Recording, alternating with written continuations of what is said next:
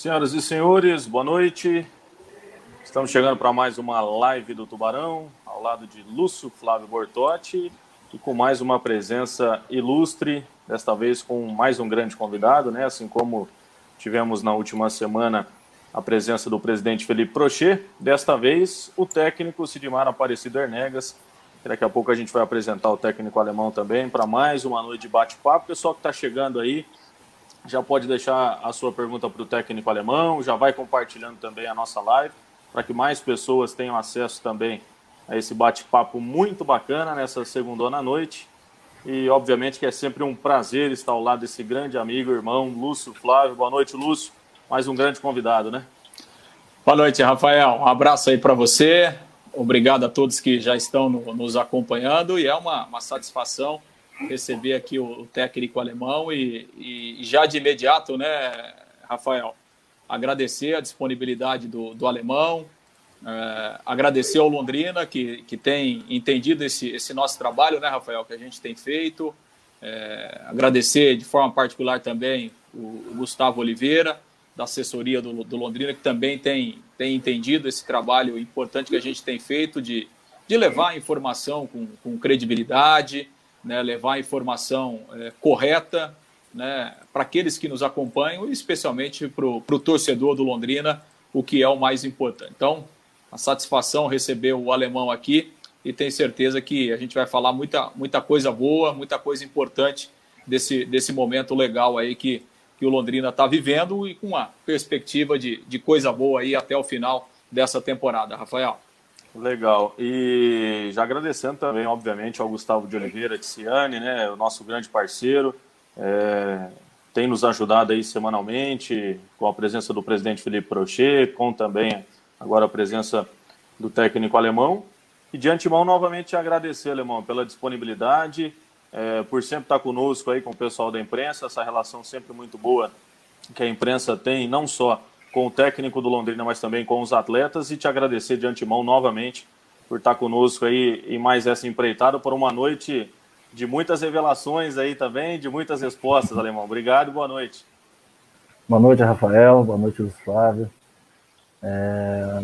Prazer estar com vocês, né? Acho que essa, essa ligação, né, Rafael, entre profissionais do esporte, profissional do futebol, nós que estamos à frente do Londrina hoje, e a imprensa é muito importante, né? Tem que ser sempre muito verdadeira, muito clara, muito honesta, e, e a gente está aqui sempre à disposição para atender e para estar tá aberto a responder as perguntas que, que virão.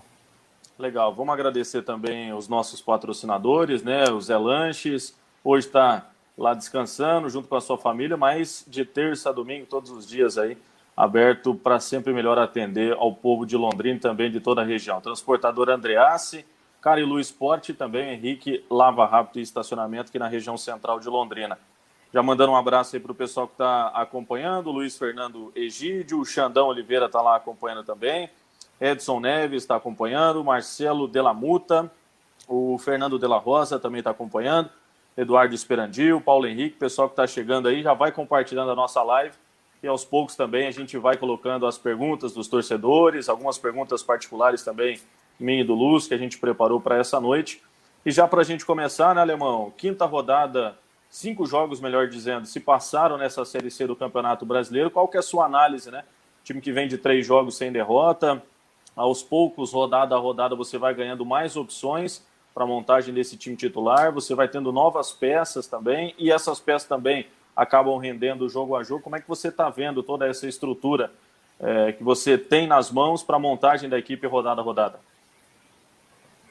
Bom, é, a gente imaginava, né, Rafael, assim, o início de Série C bastante complicada é, por vários motivos, né? A nossa equipe é, do Paranaense foi uma equipe e a gente manteve uma base dela sim, mas a gente via a necessidade de, de reforçar essa equipe, de trazer uma equipe um pouco mais canchada, um pouco mais tarimbada, né? É, não que os jogadores novos eles não são é, importantes, eles são imprescindíveis, né? Eles são muito importantes para a nossa equipe e eu gosto muito de utilizá-los é, mas você tem que ter uma mescla e, e, a gente imaginava realmente um início de série ser um pouco mais complicado. É, com a pandemia, com todo esse tempo de parada, sem saber se volta, que dia que volta, Isso daí também trouxe um pouquinho mais de dificuldade para nós. É, mas eu acho que os jogadores que chegaram, com aqueles jogadores que permaneceram, é, nós tivemos uma montagem de um grupo bom, um grupo bom. Lógico que é um grupo que ainda precisa evoluir, tem alguns aspectos aí é, que eles está deixando a desejar um pouquinho, né? E a gente está trabalhando bastante nesse, nesse sentido para que a gente possa evoluir também. É, a evolução ela está sendo muito importante é, com essas duas vitórias, então nem se fala porque ela veio trazer um, um pouquinho mais de tranquilidade para todo mundo em questão de posicionamento de tabela. Né? Hoje a gente está apenas quatro pontos do líder, estamos é, a cinco pontos da, da, zona de rebaixamento, então esses números eles são importantes para a gente trabalhá-los. Então acredito que a equipe ela tem evoluído e acredito que ela vai evoluir bem mais né, com, com a chegada desses jogadores, que agora sim estão se adaptando ao elenco, estão se adaptando fisicamente, taticamente também. E com, e com adaptação, lógico eles vão evoluir também. Bom, e são dois jogos seguidos com duas vitórias, três jogos sem derrotas na competição. É, é muito difícil falar em satisfação nesse momento, porque é, é, é o início de campeonato, né, Alemão? Mas pelo que vem apresentando nesses três últimos jogos, nessas consistências dentro de casa nos dois últimos jogos, a gente deixando satisfeito e tranquilo para preparar a equipe para a sequência da Série C? Bom, Rafael, assim, ó, eu, eu, sou um cara muito frio nas minhas análises, sabe? É, eu, eu, faço muita comparação do que a gente produz com o que as demais equipes produzem e o que o geral produz, sabe? Essa é a minha análise de quando eu analiso a minha equipe. É, ninguém estava satisfeito com nove jogos sem vencer. Né? Foi ali atrás, hoje nós estamos a três sem perder, mas nós ficamos nove sem vencer.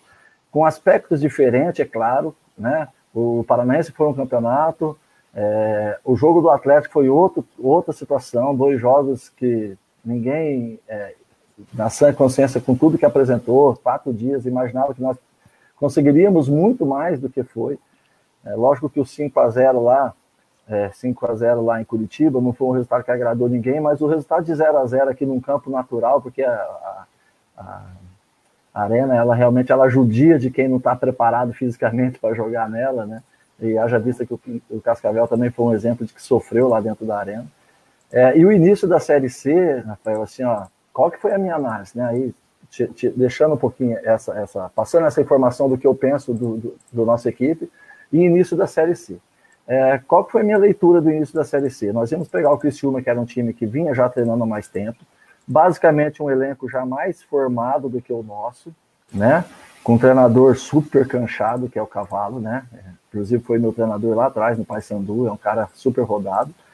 É, e um time também de peso, de, de tradição, de Série A, inclusive, muitas vezes, né?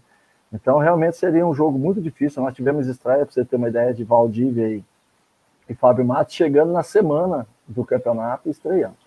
E nós tivemos um jogo consistente, assim, nós não tivemos o pênalti, que foi um, né, eles tiveram a infelicidade de errar, e para nós a felicidade do Dalton fazer a defesa do pênalti, mas em geral foi um jogo equilibrado, né? Ah, sem muita chance, sem muita criatividade, sem muita intensidade, sem muita velocidade, natural de quem estava quatro meses sem jogar, né? Não podia ser diferente disso, entendeu? É, aí nós fomos para Erechim com a expectativa de fazer um bom jogo, é, não conseguimos vencer o, não conseguimos vencer o Criciúma, mas assim, ó, é, não que eu fiquei satisfeito por não vencer, mas eu fiquei satisfeito com a postura tática da equipe, com a postura da equipe dentro do jogo, a luta, a entrega deles. E a ideia era que a equipe crescesse. É, eu tive uma ideia de jogo também, assim, inclusive nos três primeiros jogos, de como meu time não estava bem fisicamente, eu não gostava, eu não queria abrir demais minha equipe, é, jogar com uma equipe totalmente aberta. E, então eu optei até por jogar com meia pela beirada, em vez de eu jogar com atacante, né? É, e lá em Erechim, é, a gente fez um jogo sustentável, um jogo bom, né? É, tirando, tirando os dois gols que eles fizeram, que no meu entender foi né, um, uma infelicidade do, do nosso jogador. É, e depois que a gente tomou o segundo gol até o final do primeiro tempo, nós não pegamos na bola, mas foi um, um não pegar na bola porque estava tendo erro de marcação no centro do campo. Né? Nós estamos, deixamos demais os dois volantes do Ipiranga jogar. E eles tiveram um domínio de jogo. O segundo tempo, a gente teve uma intensidade de jogo muito grande, criamos chance, criamos escanteios, criamos faltas. É... deu câimbra em quatro jogadores do Ipiranga e nós fizemos uma viagem extremamente longa. Lógico que ela foi muito bem feita, essa viagem para Erechim foi muito bem feita, né, mais longa. E nosso time não sentiu câmbio tendo que buscar um resultado de 2 a 0. Né? Então eu me senti muito satisfeito com a postura da equipe dentro daquele jogo. Lógico que o resultado, mais uma vez, nos deixou chateado e não era o que a gente queria. É, para o jogo do Ituano, eu já tentei abrir um pouquinho mais a equipe, já tentei colocar a equipe um pouquinho mais de velocidade, que é uma característica que eu gosto bastante. E nós fizemos novamente um bom jogo. Né? E, e tomamos o um empate é, quase que numa única jogada que eles criaram, que era que eu alertei mais, que era a batida do, do Correia na bola. Né? E aí você dá mérito pro cara também, que a batida dele foi uma batida muito boa, deixou o nosso time de frente pro gol, né?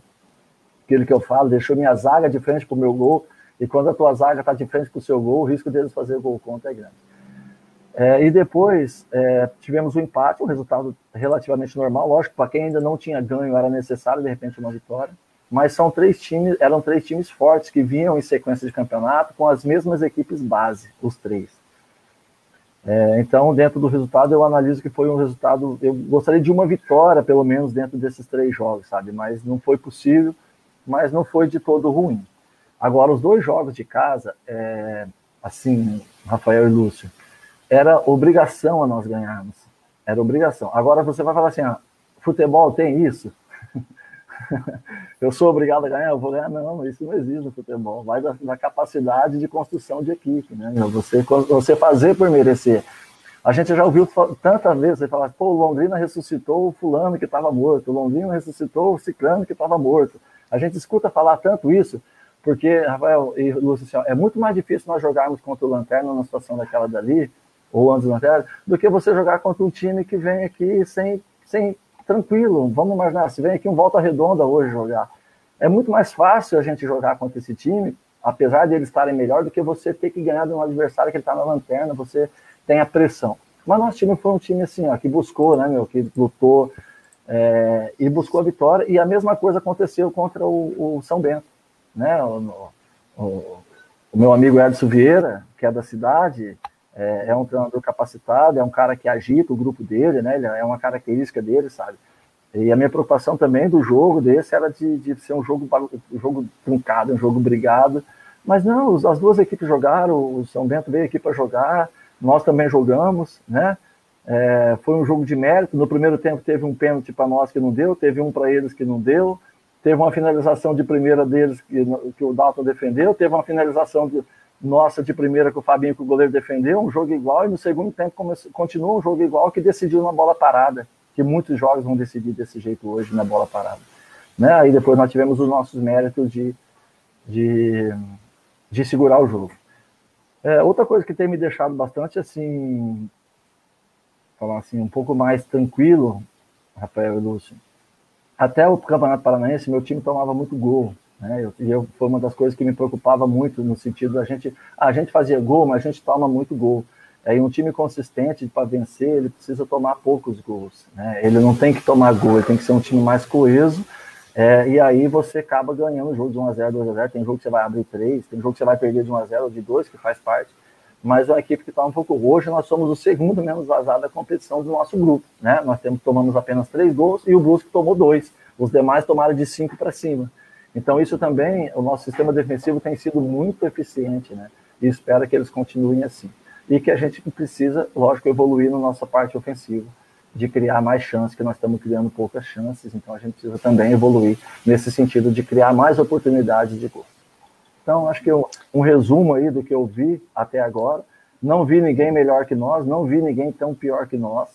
Haja visto o equilíbrio das chaves, as duas chaves aí, cinco jogos, ninguém chegou mais, chegou a 13 pontos, que é a outra chave, a nossa chave chegou a 12. Equipe já com seis jogos e com 12 pontos. Então o equilíbrio é muito grande, é muito forte. É, eu acho que o plantel vai fazer diferença no campeonato. Né? A questão física, que graças a Deus hoje não estamos com nenhum jogador no departamento médico, todos recuperados também vai fazer diferença para a competição e espero que a gente consiga aí ter é, sucesso nesses quesitos que eu estou citando. Perfeito. Deixa eu só fazer alguns registros aqui. Tem muita gente participando também. Rafael Alemão aqui pela minha página do Facebook. O Toninho Escoparo, a Vanessa Godoy, o Leonardo Bento, o Márcio Delamuta. Deixa eu mandar, fazer um registro também. Agradecer, aliás, está na nossa audiência aqui, viu, Alemão? O Moisés, lá da Originale Seguros, parceiro nosso. Aliás, sou cliente da Originale, viu, o Alemão? E o Moisés, patrocinador aí do Alemão, sempre um cara ligado ao Londrina também, né? E um cara que sempre é, é, acompanha o esporte, prestigia o esporte e, e apaixonado também, também pelo, pelo, pelo Londrina. E, e nosso patrocina... futuro patrocinador também, né, Lúcio? É, aliás, a proposta está lá na mesa dele lá, já viu, Alemão? Se você puder dar uma... Dá uma força lá, Alemão. Moisés, grande abraço, grande abraço ao Moisés, cara nota mil aí, né, meu, que é um cara que luta aí, pelo, ele gosta demais do Londrina, né, e, na verdade nós somos um parceiro também, né, Lúcio, eu, eu, assim, pessoa que, que traz, faz o bem pra gente, a gente vai se ajudando, vamos falar assim, né? Vamos, vamos nos ajudando, né? Isso daí. Com certeza, com certeza. E mandar um abraço também para o Toninho, lá da Ótica Boni, outro apaixonado pelo Londrina, o Thiago, né? a família toda lá do Toninho, ó, são apaixonados pelo Londrina, acompanham todos os jogos, né? O Thiago está com um empreendimento novo também. Enfim, pessoal sempre acompanhando. Agora, Alemão, você falou aí da, do sistema defensivo, e eu queria, primeira, depois a gente até volta para falar da defesa, que realmente é, melhorou, né? E, e você estava até falando em, em, em, ressuscitar, né? Às vezes o torcedor fica com isso na cabeça. Eu, eu, lembrei do jogo de ontem, o Inter, líder do campeonato, ressuscitou o Goiás, lanterna do campeonato. E olha que, o, e olha que o Goiás jogou desde os dois minutos de jogo com um a menos, hein? Teve um jogador expulso com dois minutos, né? Então, assim, é, é, o futebol é, é não é só com Londrina, né? Não é só o Londrina. E é, aquilo que você disse, às vezes, às vezes você pega um adversário que está lá embaixo e ele traz dificuldades, né? É, até, pela, até pela necessidade. Agora, eu queria abordar um pouquinho, Alemão, a questão ofensiva, né? Você até citou aí no final, e, e a gente pega aqui as escalações, você praticamente, é, nos homens de lado ali, né? Você testou todo mundo que você, você teve à disposição, né? Então já jogou o Ruster, já jogou o Vitor Daniel, é, jogou o Igor, é, jogou o Wagner, é, enfim, você, você testou praticamente todo mundo. É, essa função, essa posição é o seu calcanhar de Aquiles nesse momento, Alemão? Lúcio, é uma função hoje, meu, dentro do futebol, é, que é uma função muito difícil de se atuar, sabe por quê? É, com essas compactações de linhas baixas que se utiliza, e todo mundo, todo mundo utiliza demais isso, e é uma característica do futebol atual, é, o espaço deles é mínimo, né? O espaço deles é, é, é muito pequeno, sabe? É, e às vezes você começar um jogo onde está todo mundo, é, vamos falar assim, às vezes um, um primeiro tempo, as equipes se estudam antes, né, como nós estudamos as equipes adversárias, é, você tem um entendimento de jogo do adversário e você tenta jogar e explorar situações que possam vir a te tra trazer um, um, certo conforto e, e, e o resultado positivo. É, como todo mundo às vezes está numa situação de igualdade no primeiro tempo, os espaços eles ficam muito, muito restritos, né? E aí, às vezes, o jogador que entra no primeiro tempo, ele não consegue produzir tanto, e às vezes uma mudança de intervalo, de começo do segundo tempo, entra um jogador mais leve, é, e já com mais espaço, que é natural do jogo, e ele consegue render mais. Então, assim, ó, a maioria dos jogadores que eu coloquei, no primeiro tempo, eles não foram tão bem, aí no segundo tempo, eles, os que entraram foram bem. Aí você troca, até para dar um, até para dá uma oportunidade, porque ele fez um bom jogo e ele inicia um jogo bem. É, não, inicia, não inicia tão bem. Então, assim, ó, eu tenho testado, né? Tenho testado várias formas. Como eu te falei, no começo eu pensei numa equipe um pouco mais cadenciada, um pouco mais experiente, até pela dificuldade da competição. E aos poucos eu estou soltando os meninos, né, meu? Estou soltando os meninos e eles estão evoluindo. O Vitor Daniel, né, Lúcio, ele veio de é, nove meses sem jogo, né, meu, de lesão, e, ele, e, a característica dele é a característica de drible, de velocidade, e o cara que está muito tempo sem jogar, é, ele acaba tendo dificuldade nisso, sabe?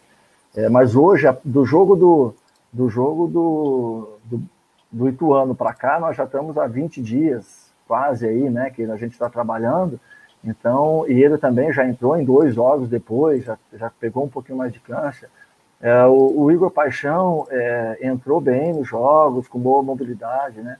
O Rooster veio de. O Rooster, problema um pouquinho de peso, né? Você vê como ele voltou muito pesado na, na, na nossa parada de quatro meses. Isso, isso é, viu, Lúcio? É um cara, é um menino muito bom, menino do bem, o Rooster. E ele tem problema de peso, o cara tem problema, come um pouquinho, engorda, por mais que ele se cuide, ele tem esse problema. Então ele é um jogador que precisa aí de um tempo maior, de entrar, sair, jogar, mas é um jogador de capacidade, você vê uma capacidade técnica nele, né? É, então, é, o Fábio Matos é um meio atacante, que veio como meio que joga por dentro e joga por fora, né? tem uma, uma, boa batida na bola. Então, era um jogador que eu estou optando e estou testando, né? É, então, a gente, é, assim, ó, eu estou falando que a gente precisa criar mais, nós precisamos ter mais força ofensiva, criar mais, e eles precisam render mais. Mas eu acho que eles vão crescer também, eles também vão crescer com o nosso time, é, de acordo com o nosso crescimento de equipe, eu acredito que os nossos extremos também vão, vão evoluir, vão, e vão jogar ainda melhor do que, do que tentaram fazer nesses últimos jogos. É, a, gente, é, é, a gente até comentava do Rooster quando ele entrou naquele primeiro jogo lá contra o Paraná, ainda antes da, da pandemia, né? Fez o é. gol e tal. Uhum. E, e, a gente já comentava, ó, é um jogador que tem qualidade. É, é um jogador que, que, que, realmente pode ajudar muito. E aí, quando voltou, né, nesses dois jogos contra o Atlético, eu, eu me lembro que ainda eu dizia, falou, olha, é, visivelmente o Russer ele está com uma dificuldade física, né?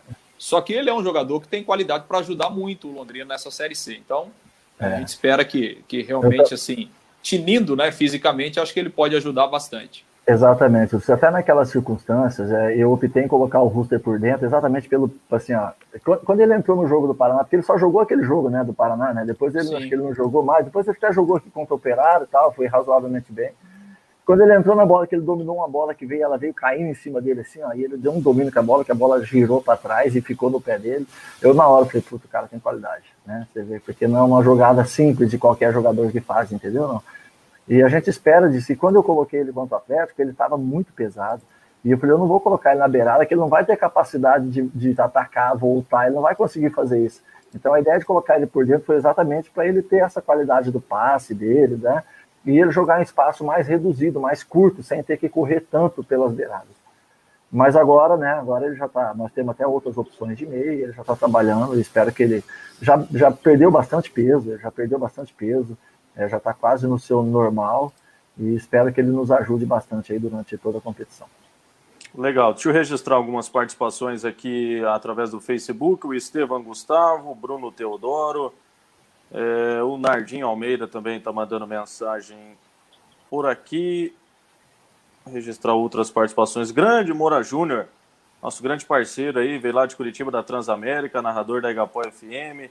João Carlos também está acompanhando aqui. O Johnny, Dirceu Jeremias, César Speed. O pessoal está mandando mensagem aqui. Daqui a pouco a gente vai lendo algumas perguntas dos torcedores. Alemão, ainda nessa linha dos atacantes de beirada, é, há um tempo atrás, aproximadamente aí uns 20 dias, eu fiz um levantamento é, de alguns jogadores do Sub-19 deste ano da Copa São Paulo que poderiam ter sido melhor aproveitados nessa equipe principal. E esse comparativo que eu fiz foi com relação a alguns atletas praticamente da mesma idade, geração 2000, 2001, 99, que vieram por empréstimo para o Londrina. E, e esses meninos da base, tendo praticamente a mesma idade, poderiam ter sido promovidos ou até mesmo integrados nesse elenco para um treinamento, para uma viagem, para uma relação, enfim. É, desses atletas que eu citei, João Mafra, que inclusive está já em uma negociação que poderia sair do Londrina Esporte Clube, o Heitor, que já rescindiu o seu contrato, dois volantes, o meia Pedrinho, que é da cidade, e os dois atacantes, Felipe Evangelista, que na minha opinião foi o grande nome do Londrina na, na, na Copa São Paulo desse ano, jogador canhoto, né, que tem uma, uma válvula de escape é, que foi muito bem nesse ano na Copa São Paulo, e também o Wendel, jogador destro que poderia ter sido melhor aproveitado. E nada melhor do que a sua resposta, né? Você como comandante do elenco, que viu esses meninos na categoria de base, teve a oportunidade de trabalhar com alguns deles, é, teve alguma conversa com relação ao Silvinho também, na vinda da Copa São Paulo, quando você promoveu oito atletas para o time profissional? Ô, Rafael, assim, ó, você ter uma ideia, o, o, Evangelista, ele era reserva do Júnior, entrou no jogo aqui contra o. Na final, fez um gol. Né? O Pedrinho é reserva do Júnior, não jogava no Júnior. É, o Wendel não era titular absoluto, porque quem era titular era o, era o Vitinho, ele era reserva. Uhum. É, então, assim, para você subir um jogador para profissional, a cobrança aqui em cima é extremamente forte, ainda mais em Londrina. Então, não é simplesmente você pegar um menino porque ele fez um gol e você achar que ele tem que jogar, tem que estar no time de cima. A gente, quando a gente fez a análise de equipe, para montagem de equipe, a ideia de todos esses meninos que você citou, eu vi a tua reportagem, é, eram todos trabalharem durante esse ano de 2020 como titulares na equipe principal, jogarem na equipe, é, na equipe de junior e aos poucos eles sendo trazidos para o profissional, para um treino, volta para o júnior, porque é assim que a gente trabalha sempre. Hoje mesmo eu trouxe dois da base para treinar comigo no profissional de manhã. À tarde eu não precisei, mas de manhã eu trouxe. É, eu montei um treino no, e no qual eu precisava de um zagueiro e de um lateral dentro do treino. Eu, eu como a base retornou, é, para mim fica muito mais fácil. Eu pego, vou lá atrás de um jogador e com isso ele está sendo observado, ele está aprendendo, ele está crescendo, né? Então, quando você citou todos esses jogadores, todos esses jogadores são bons jogadores, Rafael. Nenhum deles são maus jogadores, entendeu? Não. Mas o processo que era, era deles trabalharem na base e subirem de acordo com as necessidades de treino ou até de jogo é, para a equipe principal. Uhum. Como houve a pandemia e você tem que deixar todo mundo no hotel, você tem um número de jogadores para gastar financeiramente com eles. É, o, o, custo do Londrina ele ficou muito mais caro colocando os caras no hotel do que ficar dentro do, do CT. É, você tem que trazer alguns jogadores. Eu não consigo trazer todo mundo, entendeu? Não? É, e para você ter uma ideia, os que eu subi para o profissional, nem todos eles estão preparados para jogar no profissional do Londrina. Eu vou falar, vou adiantar mais para você. Quase todos não estão preparados para ser titular do Londrina. São bons jogadores, boa condição técnica e eles vão evoluir. Vou te dar dois exemplos bem claros assim. Christian e Caio Bacarim. O Caio Bacarim, até os 16 anos, 17 anos, ele era atacante. Aos 17, ele virou lateral esquerdo. E aos 18, ele virou zagueiro. Então, como que nós temos é, é, o que, que a gente deslumbra no Caio? Ele é canhoto, ele é alto, ele é forte, ele cabeceia bem, ele chuta bem, né? Ele é um pouco lento, que é natural dele, mas ele tem boa qualidade. Só que ele precisa o quê? Canchar, ele precisa treinar. Como ele nunca, ele, ele era um atacante, você imagina um jogador até os 16 anos ser atacante. Depois ele vira lateral esquerdo e aos 18 para 19, quando ele vem para o Júnior, ele vira zagueiro. E ele só foi titular da equipe do Londrina na Copa São Paulo. O Caio nunca tinha jogado. O Christian foi reserva três anos nos juniores. Não joga. O menino tem 10 jogos na equipe de júnior, 10, 15 jogos. Eles são muito imaturos no sentido de jogo, de cancha. Agora, eles são potenciais. O Christian é muito rápido, muito forte, é um jogador de potencial incrível. O Caio tem potencial de crescimento, o Zé Pedro tem potencial de crescimento, o Juan tem potencial de crescimento, o Felipe Camilo, Camilo é, precisa é, um pouquinho mais, de um start um pouquinho maior, sabe? É, querer um pouquinho mais, mas a capacidade técnica dele é indiscutível, né? Então ele precisa é, ter um pouquinho mais de, de, determinação, de busca de crescimento para ele. O Luan é um jogador de potencial de crescimento, né? É, eu acho que são basicamente esses que subiram e o Vitinho está acima deles. O Vitinho está acima deles, que nem todo mundo vai estar tá acima um do outro da idade. Então são bons jogadores. Vou para você, todo essa, essa, esse elenco que eu estou te nomeando, o certo é eles trabalharem comigo o ano inteiro, entrar no jogo, entrar no outro, às vezes vira titular, às vezes não vira, e ser o time pronto para o Paranaense do ano que vem com algumas peças. Uhum. Esse, esse, é o ideal de se trabalhar com esses garotos. E aí você sobe mais 4, 5 ano que vem e você tem sempre um elenco bem montado com bons jogadores. Uns vão se destacar e vão ser vendidos, outros vão ser dispensados porque ele não teve evolução. Na hora que ele venceu o contrato de um, de dois, de três anos, o clube não vai renovar com eles, porque eles não evoluíram. É, é natural do, do, futebol, entendeu, Rafael? Então é dessa Bom, forma que você trabalha, que você trabalha e estou dando uma justificativa em cima do que claro. você, do que você fez, falou. Claro.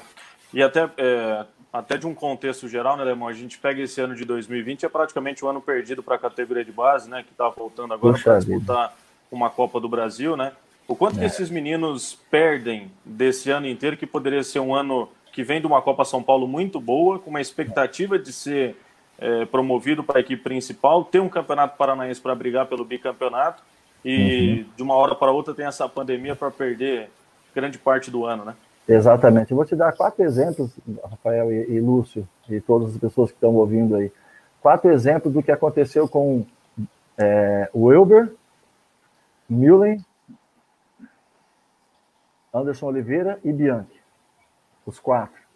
É, eles tinham, o Bianchi acho que nem tanto, mas os três ali, Anderson, Wilber e, e, e Millen, eles subiram no começo do ano com o Ricardinho, depois né, subiram e tal, é, jogaram e voltaram comigo. Não deu certo, voltaram comigo. Aí eles jogaram o ano inteiro, é, e olha que eles fizeram uma taça boa, lembra? Não, a taça deles uhum. foi espetacular. Uhum. Eles subiram, não jogaram. Aí eles voltaram comigo, o Marquinhos devolveu eles para mim, eles subiram com o Ricardinho, o Marquinhos devolveu eles para mim. Aí eles jogaram comigo o Paranaense inteirinho, de novo. Nós somos na semifinal do Paranaense de novo. Jogaram, jogaram, jogaram. Quando eles voltaram para o profissional no outro ano, eles voltaram diferente. Né? Eles já tinham apanhado, eles subiram achando que era os Pelé, vamos falar assim, não acharam espaço, tomaram cabeçada, voltaram. A, né, entenderam o processo, que é um processo de trabalho, de busca, e quando eles voltaram para o profissional, eles foram titular e jogaram com tranquilidade, né? Com tranquilidade do outro ano. E o Anderson foi vendido, o Luquinhas entrou e foi vendido. E sempre um vai ser vendido, o outro não, um vai dar consequência, o outro não. É, é natural isso. É, exatamente, né? E, e, quando a gente fala, né, Alemão, se a gente pegar especificamente a Série C e você falar de, de jogadores jovens, né? Eu já citei esse exemplo várias vezes e você falou isso lá depois do jogo porque a Série C é muito parecido com aquele jogo da Copa do Brasil, Londrina e 15, né? É jogo brigado, cara. É, é, é, muitas vezes é, o adversário quer ganhar no grito. É, é, tudo bem que agora a gente não tem torcida, né? Em razão desse momento que, que a gente está vivendo, mas é, muita pressão que vem em cima do árbitro, para cima dos jogadores, né? É, a gente lembra aquele jogo lá contra o 15 que tinha alguns jogadores bem experientes, né, de Série B, e realmente foi, o Londrina sentiu, né, Alemão? Você, você falou isso depois do jogo lá, é, realmente o Londrina sentiu aquele jogo, sentiu os aspectos, e a Série C não muda muito, é isso mesmo. É, então, assim, é, é, eu acho E só para fazer um adendo, Lúcio, o time do 15 chegou na semifinal da 2 agora, né? Classificou em cima da portuguesa, agora há pouco, né? Sim, não, time. time Classificou, time, Rafael? Foi. Classificou. É. Time, é time forte, né? Time... É, e é o mesmo time, Lúcio. É o mesmo é, time. Exato. É. Então, eu, assim... daquele, eu daquele time ali, eu pedi três contratações. Não deu certo. não deu certo porque os caras ganham muito, Lúcio. Assim, perto ah. da realidade do clube hoje, o clube não tem. Não é porque é. o clube não quis contratar os caras, entendeu? Não. A realidade financeira deles, eles não vinham. Eles, prefer, eles preferem ficar lá, jogar o Paulista. Para começar, eles não iam vir antes de terminar o Paulista. Essa já era uma coisa uhum. eles, uma das situações que os jogadores e os empresários deles colocaram. Não, ó, eles podem ir para o Londrina, mas depois que acabar o Paulista. O valor é alto. E Sim. outra, se não cumprir o que eles fazem, eles disputam a Copa Paulista pelo Paulista. E ganham o dobro do que paga o Londrina na Série C. Para disputar a Copa Paulista. Então, como que você vai conseguir, é, dentro de uma realidade do, do, nosso clube hoje, trazer jogadores de nível alto? E são jogadores tarimbados, eles judiaram de nós lá, viu só? A gente fala assim, ó, os, os nossos, nossos quarto árbitros aqui de, de Londrina, eles ficam brigando com o nosso banco, porque o nosso banco às vezes levanta e fala, né? Briga com nós. E lá em Piracicaba, o Gandula levou duas bolas para dentro do vestiário. Os caras caíam, o Gandula não aparecia, e o quarto árbitro nem aí, os caras estavam nem aí. Você sabe por quê? Porque é interesse deles que, o, que, que os times de São Paulo estejam lá em cima. É, é interesse deles. E aí você pega um jogo truncado, goleiro caindo, bola para o mato. Até teve uma situação de um jogo nosso aqui, que, que nós demos, demos uma segurada no jogo, né? O Dalton deu uma segurada no jogo, e os caras reclamando, falei assim, rapaz, nós, aí fora aí os caras faz o que quer, nós também temos que usar da mesma artimanha.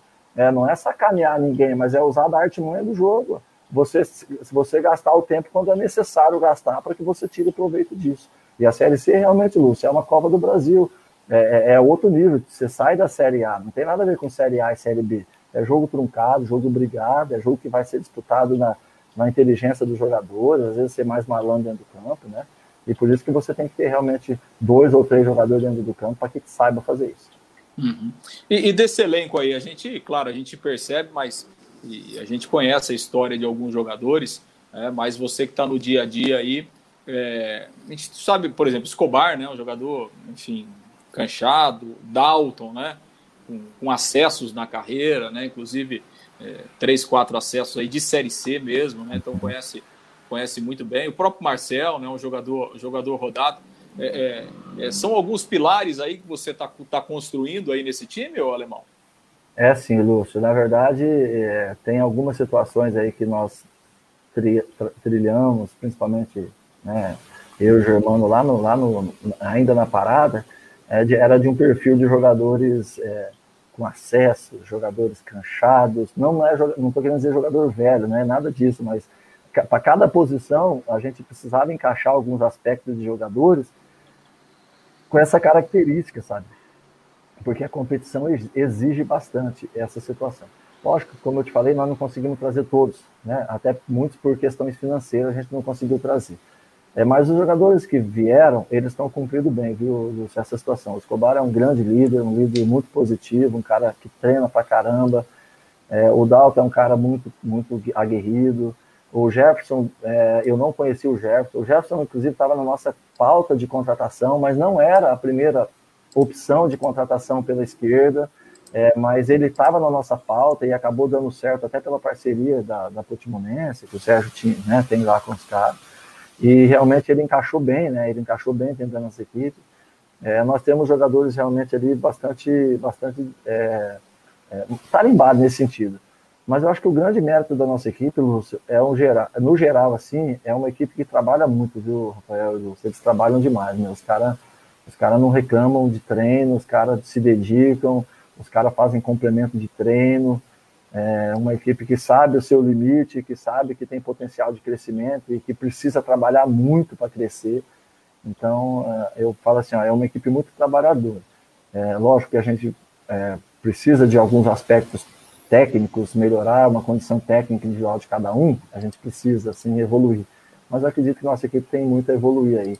É, se Deus quiser uma vitória terça, quinta-feira, com todo respeito à equipe do, do São José, né, nós vamos jogar para vencer, lógico, nós estamos dentro de casa, é, nos colocaria numa condição muito boa de tabela, é, numa condição física que nós estamos aproximando do ideal, né, eu acredito que mais dois ou três jogos aí nossa equipe entra realmente no ritmo de jogo que se, se imagina para uma competição desse nível.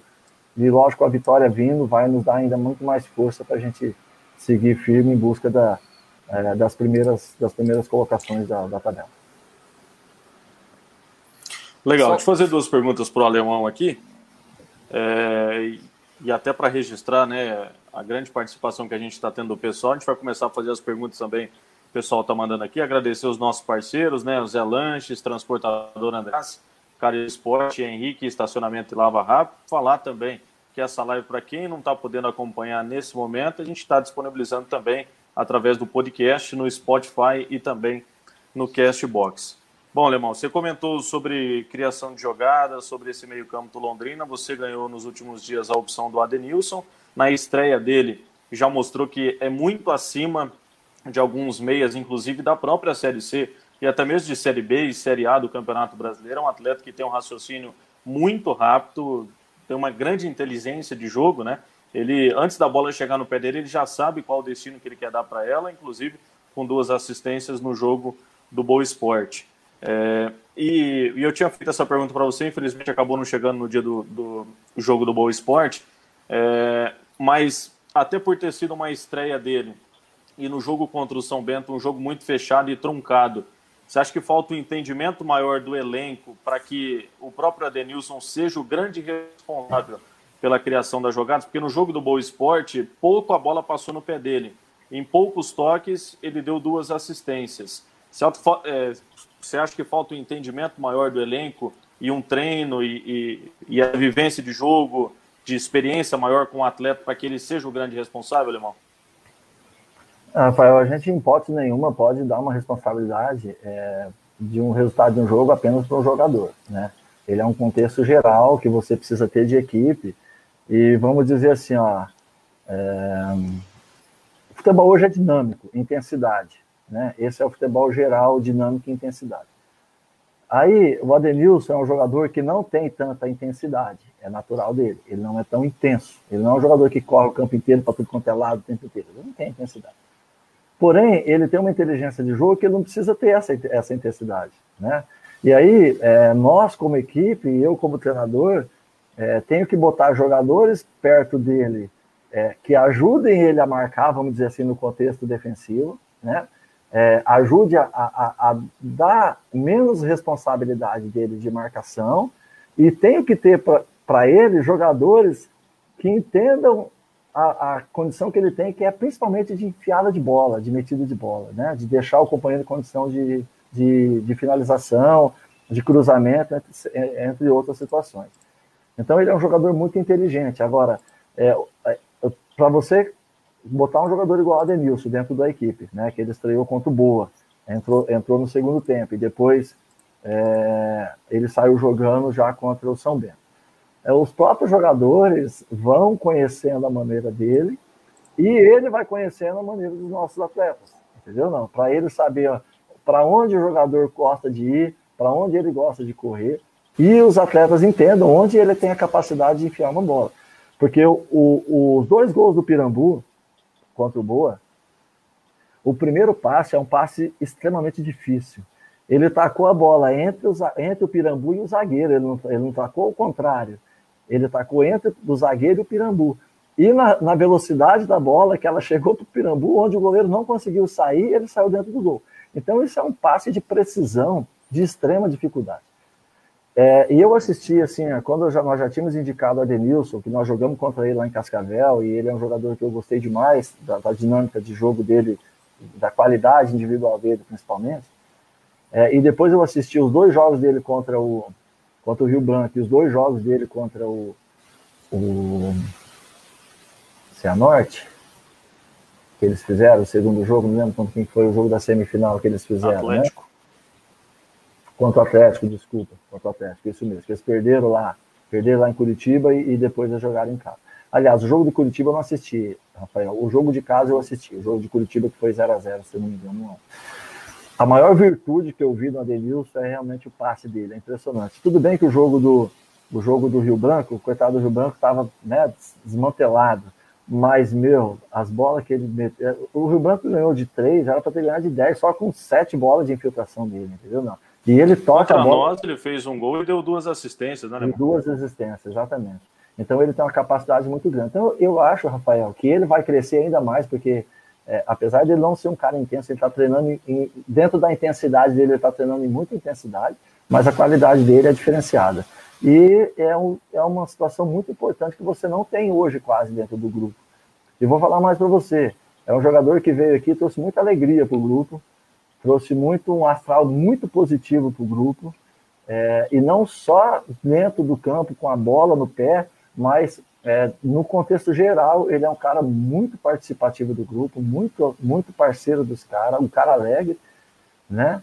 É engraçado até, o jeitão dele engraçado, é, que eu tenho tido assim muita satisfação com ele. Lógico que eu tenho certeza que nem todo jogo ele vai jogar bem, nem todo jogo ele vai conseguir colocar alguém na cara do gol, nem todo jogo ele vai conseguir fazer gol, mas a chance dele fazer isso é sempre muito grande. Exatamente. E os dois jogos que eu percebi, é, ele, ele cobra muito os companheiros também dentro de campo, né, Alemão? Qualquer erro, ele está sempre posicionando, cobrando, às vezes até de forma mais ríspida, mas, mas sempre posicionando os atletas, né? Muito. E, e, outra, Rafael, quando a bola, quando o cara opta por um passe que não é nele, é, e, e, quando é, principalmente quando é um passe teoricamente ruim, que é um passe para o lado, um passe para trás, é, não é um passe objetivo e a bola não entra nele, ele reclama. E, e ele está certo, porque um cara da capacidade dele tem que estar tá com a bola no pé o tempo inteiro. A bola tem que passar no pé dele sempre, em qualquer situação, em qualquer circunstância, porque ele pode estar tá perto do gol e deixar os caras na cara do gol, mas ele pode estar tá atrás da linha do meio de campo e deixar os caras na cara do gol, igual ele fez com nós no gol, porque nós empatamos o jogo, nós estava crescendo no jogo, ele deu um lançamento nas costas, do, nas costas da nossa zaga, né? É, e, e, e, e os caras do Cascavel acabou fazendo gol. Então é um jogador que a bola precisa, assim, realmente, e eles vão se entendendo, né? Aos poucos eles vão criando Sim, claro. corpo de equipe, vão evoluindo nesse sentido. É, e tem a bola parada também é muito boa, né? Quase fez um gol olímpico aí contra, contra o São Bento, né? E o gol saiu de uma cobrança de escanteio dele também. Registrar uhum. aqui o Posidônio Lopes, morador do Santa Rita aqui em Londrina, tá mandando um abraço especial para o alemão. É, acompanhando aqui a gente também o Marco Tucci, o Sidney Aparecido, Darcy Pérez, a Ana Paula Germano. Tem duas perguntas aqui, Alemão. O pessoal está participando, eu vou passar para você. A primeira do Léo Burani. Alemão, por que, que você não dá mais chance para o Danilo jogar nas pontas? Pergunta aqui do Léo Burani. Você vê, o, é. você vê o Danilo mais como meio ou mais como homem de lado, Alemão? Ô, Lúcio, o Danilo é um jogador de, de uma capacidade impressionante, Lúcio. Ele é muito bom. Ele só precisa ter consistência de jogo, sabe? É, em algumas circunstâncias que eu coloquei ele, ele deixou muito a desejar. É, eu esperava, não que ele foi mal no jogo, mas ele tem capacidade de ser muito melhor do que ele foi, sabe? Pela qualidade técnica individual dele. É, e aí, é, como ele, no jogo, no, em alguns jogos do Paranaense, principalmente, ele deixou a desejar nesse sentido, e com a chegada de novos jogadores, eu, eu fui dando oportunidade para jogadores que vieram novos e, e tentar achar seu espaço. É, hoje, é, com tudo que eu já utilizei, é, o Danilo volta a ser uma opção de beirada de campo, com mudança de característica do que nós temos. Né? Não só a velocidade, mas o jogador de drible. De drible para dentro, canhoto, que nós, nós temos o drible pela, pela esquerda. Né? Rooster para dentro, Paixão para dentro, Vitinho para dentro. Mas na direita nós não temos essa característica de drible para dentro. É, e o Danilo é uma opção sim, né? É, inclusive nesse jogo ele ia entrar, né? Eu estava optando pela entrada dele já, e aí houve um gol e eu acabei mudando a questão das, das substituições depois do gol. É, e provavelmente para o próximo jogo já contra o contra o a equipe do São José, que eu já né, até dei uma analisada na equipe do São José, é, nós vamos precisar muito dessa característica de jogador, tanto de velocidade quanto de drible em velocidade ou drible com finalizações internas. Então, provavelmente o Danilo será um, jogo, um jogador que está assim no meu pensamento de utilização para esse jogo e espero que ele vá bem. A gente sempre, eu sempre quando eu coloco um jogador, Rafael, Lúcio, é, eu torço muito para que ele vá bem, né? Porque é bom para ele e bom para nossa equipe, porque você não fica tendo que estar tá mudando toda hora, né? A equipe, quanto mais ela jogar junto, melhor é para todos nós. Uma opção de início de jogo ou de sequência de jogo, Alemão? Não, sequência de jogo, né? Ele não vem jogando, né, Lúcio? Ele não vem nem entrando, então não adianta eu, eu pegar uma coisa. Eu, eu vou, eu vou trazer problema para ele e para mim, né? Colocar um jogador sem ritmo nenhum, assim, sendo que eu tenho opções de jogo com, com jogadores com mais ritmado, mas, mas uma opção de mudança dentro do jogo, né? De, de, de drible, se de repente, dependendo da necessidade do jogo, você tem essa opção também dentro do jogo. Uhum. Pergunta aqui do Gabriel Jonas, o alemão. É, quais são suas inspirações como técnico e, e, o que, que você gosta em termos de ideia de jogo? É, o que, que você, você leva de exemplo aí? O que, que você procura aí? É. Ah, Lúcio, assim, ó, você sabe que quando eu parei de jogar há 12 anos atrás, já está indo para 13 anos que eu parei de jogar, é, eu tive a opção de parar relativamente cedo, com 33 anos, e estudar. Né? Eu imaginava que o futebol já não me daria mais nenhum, em termos de jogador, nenhum benefício que viesse trazer coisas diferentes para mim. É, eu optei em jogar e no primeiro momento eu não, não pensei em trabalhar no futebol. Né? Minha, minha ideia era fazer uma faculdade, virar um, um, professor de educação, trabalhar na área de educação física, não um professor, mas trabalhar na área de educação física, que é o que eu sempre vivenciei, gostava. É, e tomei outro, outros rumos por durante sete anos, né? Sete, oito anos aí que eu fiquei fora. É, em 2017, eu resolvi um convite para voltar para Londrina nas categorias de base e rapidamente eu cheguei ao profissional. Né? É, após, após eu chegar no profissional, a minha saída ano passado, né, pensei muito em todas as situações de continuidade ou não continuidade. É, e depois eu até acabei recebendo um convite de voltar para o Marista e, e para pegar uma coordenação. Aceitei e depois, novamente, no novo convite do Londrina, eu acabei pensando e, e fiz a seguinte análise, assim, né? É, pelo pouco que eu trabalhei, porque realmente é muito pouco que eu tenho de vivência como técnico profissional, é, eu tenho que aprender muita coisa, vou crescer muito, mas eu tenho um perfil que eu acho que é um perfil bacana, que eu gostava muito nos treinadores. É, honestidade, né? Eu me inspiro muito em, em Felipão, eu falo assim, eu inspiro muito em Filipão pelo perfil de agregar, né? As equipes do Filipão são muito, são sempre equipes agregadas, é, e do Murici a simplicidade e objetividade de trabalho do Murici, né? O Murici foi meu treinador, é, ele era muito simples no trabalho e muito objetivo no trabalho. Ele vivia a situação de jogo o tempo inteiro, realidade de jogo. O que, o que, que nós faz no jogo? É isso, então vamos treinar isso, entendeu? Não não fica inventando, dando treino, é, treino igual você vê, treino sem bola, os caras fazem, inventam um monte de coisa e na verdade não tem objetividade nenhuma. Então eu sou mais ou menos assim, sabe? Eu sou um treinador muito objetivo, não gosto de ficar inventando, é, gosto muito de trabalhar o grupo, então eu não fico fazendo titular contra reserva, titular contra reserva, titular contra reserva. Eu misturo todo mundo e treino todo mundo da mesma forma. A parte tática para todo mundo, a parte técnica para todo mundo igual. Lógico, na véspera do jogo, eu, eu, busco a equipe que vai jogar e trabalho a equipe que vai jogar, porque aí não tem como não, fazer, não ser diferente, entendeu? Mas durante a semana, meus trabalhos são todos voltados para todo mundo. É, seja o, o, o, que é considerado titular, seja a terceira opção minha, eu trabalho todos da mesma forma por isso que eu percebo que quando eu faço alguma alteração de equipe, é, a gente sente muito pouco diferença tática da equipe, porque eles já sabem mais ou menos o que, que eles têm que fazer. E aí a individualidade de cada um é que, que vai fazer a diferença para a carreira dele.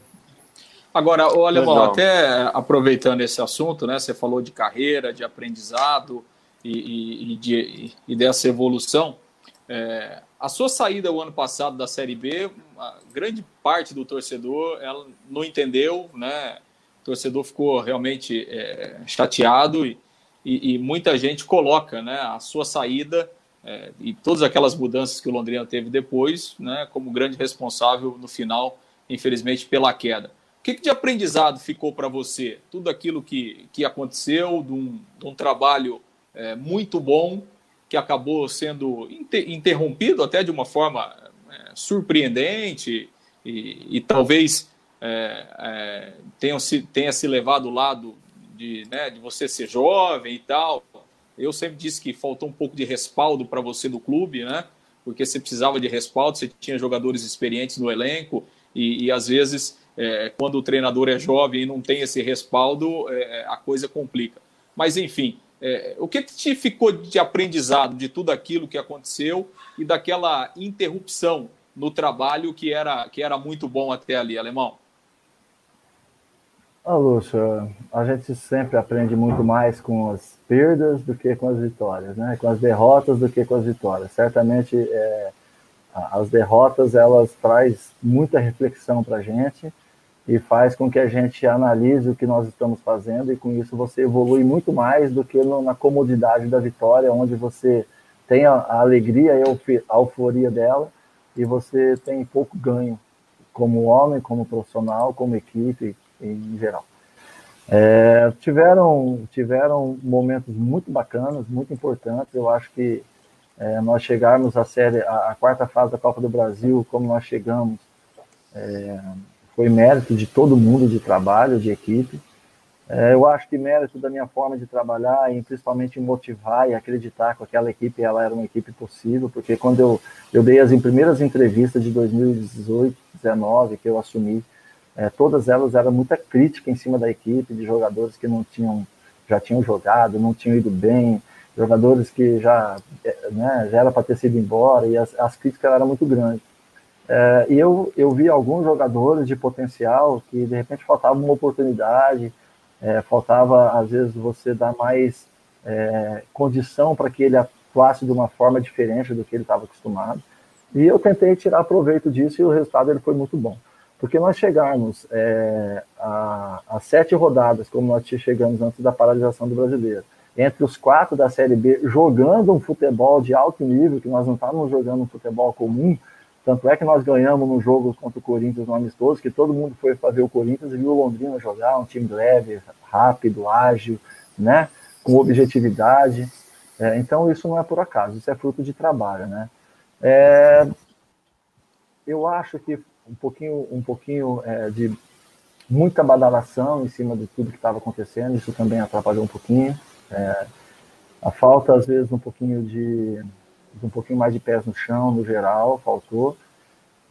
É, alguma situação de alguns atletas que não aceitavam a condição sendo imposta, até pela minha inexperiência, pelo meu pouco tempo de trabalho, achavam que, é, que de repente eu estava falando besteira, querendo me aparecer mais do que precisava, mas não é nada disso. É, eu simplesmente sou assim, meu jeito de trabalhar é desse jeito, eu sou um cara que cobro, que exijo, então eu cobro dentro do grupo do, do Escobar como eu cobro do Vitinho, é, dentro do grupo da mesma forma. E com respeito com os, com os dois. né? Eu trato os dois com respeito, mas se eu tiver que cobrar, eu vou cobrar do mesmo jeito. É, e esse entendimento ano passado acabou passando um pouquinho é, achando que, que eu estava acima do, de todo mundo, e, e, não é verdade isso, eu simplesmente estava fazendo meu trabalho, e é a forma que eu. Eu cheguei no profissional de Londrina trabalhando dessa forma, Lúcio. Eu estou hoje no profissional de Londrina pela minha forma de trabalhar, que é uma forma séria, dedicada, intensa, né? E que valoriza todo o grupo. Eu não preciso, o jogador tem que falar, pô, mas você não ligou para mim para saber se eu estava bom ou não. Eu não tem que ligar para você, eu tenho que ver com o departamento médico se você está bom ou se você não está bom. Não tem que ligar para o jogador para saber se você está bom ou não. Eu tenho um departamento médico que responde por isso, entendeu? Não? Então entrou situações dessa forma que acabou uma ou outra parte do grupo se rebelando, né? E aí realmente eu acho que eu não tive realmente o apoio que deveria ter tido do, do, da diretoria da gente segurar a bronca, né, meu, pelo trabalho que nós tínhamos feito até ali. Também entendo, Lúcio, também entendo, Lúcio, Rafael e todos, é, que a diretoria é, também entendia em mim um jogador, um treinador novo, um treinador inexperiente, que de repente não ia conseguir segurar é, aquela situação que estava vindo, é, que podia levar a um desastre de uma queda do Londrina, lá atrás, né? Só que, por outro lado, era um grupo que entendia o meu trabalho, era um grupo que entendia o que eu estava fazendo, e a vinda dos outros treinadores completamente diferente do que eles estavam adaptados. Do que eles estavam adaptados. E essa mudança de comportamento, de característica, fez com que eles não conseguissem render o suficiente para ter os resultados que precisavam. Porque nós vamos discutir assim que os treinadores que entraram não são capazes. Como que vai falar um negócio desse? Eles são muito capazes, são muito, já provaram em todos os lugares, né? Sete anos de Tencate aqui dentro de Londrina. E mais o, né, o, o outro treinador que veio lá, que me fugiu o nome dele agora. Aqui, Mazola. O Mazola Júnior, olha a cancha que tem o Mazola. E como que esses caras não conseguiram fazer o Londrina ganhar, né? Por quê? Porque o time tinha um entendimento de jogo que foi mudado praticamente, aquele entendimento do jogo rápido, veloz para dentro, né? Ficou um jogo mais re... É, é, um jogo mais lento, um jogo mais fechado, um jogo que eles não estavam acostumados. E, e dentro do campeonato, eles não tiveram tempo de uma adaptação para tudo isso. Aí começaram a vir as críticas mais fortes, começaram a vir as cobranças mais fortes, é, vieram contratações que também não estavam preparados para ser titular e para jogar jogador muito tempo parado. Então foi uma série de coisas que levou é, a tudo isso. Mas é, eu cresci muito, viu, Lúcio? Assim, você fala que eu cresci muito, eu aprendi muito. É, o meu relacionamento, às vezes, com algumas, alguns jogadores hoje eu trataria diferente, mesmo com esses um pouco mais rebeldes, é, eu teria de repente um tratamento diferente, e hoje eu teria um tratamento diferente, até lendo um pouquinho sobre esse tipo de comportamento de pessoas, eu peguei dois livros para ler, para entender um pouquinho o tipo de comportamento de pessoas desse, desse, desse perfil, é, li bastante, isso pô, me, pô, me abriu a, a mente assim muito bacana, tem um livro muito bacana que fala de como você lidar com pessoas difíceis. É, ele te traz um ensinamento espetacular. Eu li ele duas vezes para eu entender realmente. Então, hoje, hoje eu teria um comportamento de repente diferente para lidar com esse tipo de pessoas, entendeu? Para lidar com esse tipo de situação que de repente poderia ter não saído. Mas a minha personalidade não ia mudar. Eu não ia, eu não ia, em vez de perguntar para o departamento médico, ligar lá para o jogador e falar assim: oh, você está aí, você está tudo bem? Não, quem tem que fazer isso é o clube, é o presidente, é o diretor, é o executivo, é o departamento médico, não é o treinador. O treinador tem que conversar com o jogador dentro do clube. Legal. Deixa eu registrar algumas participações aqui, até para continuar nesse tema, que tem alguns é, meandros aí bem interessantes ainda para a gente continuar, Alemão. Mandar um abraço aqui para o João Marcos Silveira, comentarista da Igapó, conhece o Londrina como ninguém também, acompanha Londrina há muito tempo. Francisco Alencar, em alemão, tá mandando aqui, manda um abraço pro meu irmão alemão. Tiveram a oportunidade de ir junto pro 15 de Piracicaba também, ver uma história muito bacana com o Silvinho também, né, alemão? Isso, Chicão, Chicão Alencar. Hoje está trabalhando na coordenação ali junto com o João, sabe? Uhum. É um cara que já passou lá. Mais profissional, né? É, já passou lá atrás com o Sérgio, aí bateu de frente com o Sérgio. É coisa da imaturidade, Lúcio, que nós estamos falando aqui, né, meu? Você saber saber administrar essas situações, saber se pôr no seu lugar, e às vezes você também tem um pouquinho de jogo de cintura, né, para lidar com as situações. Mas o Alencar é um grande profissional, tem demonstrado uma capacidade muito grande de administração, tem um projeto que é a 01 de goleiro dele, que ele criou, né, tem o Instituto 01, é um cara, um rapaz, um cara fenomenal, um cara inteligente, que tem muito a contribuir com Londrina, viu, gente? Eu acho que o Alencar tem muito a contribuir com Londrina pela sua experiência de profissional, de goleiro, e também a sua. Ele não é um cara que parou, né? É um cara que busca seu conhecimento, seu crescimento. Assim como o Silvinho, meu irmão, o Silvinho, uhum. assim como o Cassiano, o Oséias, que é um, um fenômeno né, de pessoa, tá? o, o Márcio. Nós temos uma equipe de trabalho muito bacana, o Guilherme Strass, que é um, um profissional, de eu falar coisa para você, de de, de um futuro belíssimo dentro do, do, do futebol, o Guilherme, um, um, grande profissional, Cristiano Goleiro, todos, todos o pessoal da nossa aí, João Severo que está, João Severo que está, eu cheguei 17 anos, o João já tinha uns 20 de Londrina. é o João é pessoa... é móveis e utensílios, o Londrina, né? Não, mas o João, eu, eu, vou falar com você, o Londrina sem o João não vive, o João sem o Londrina não vive.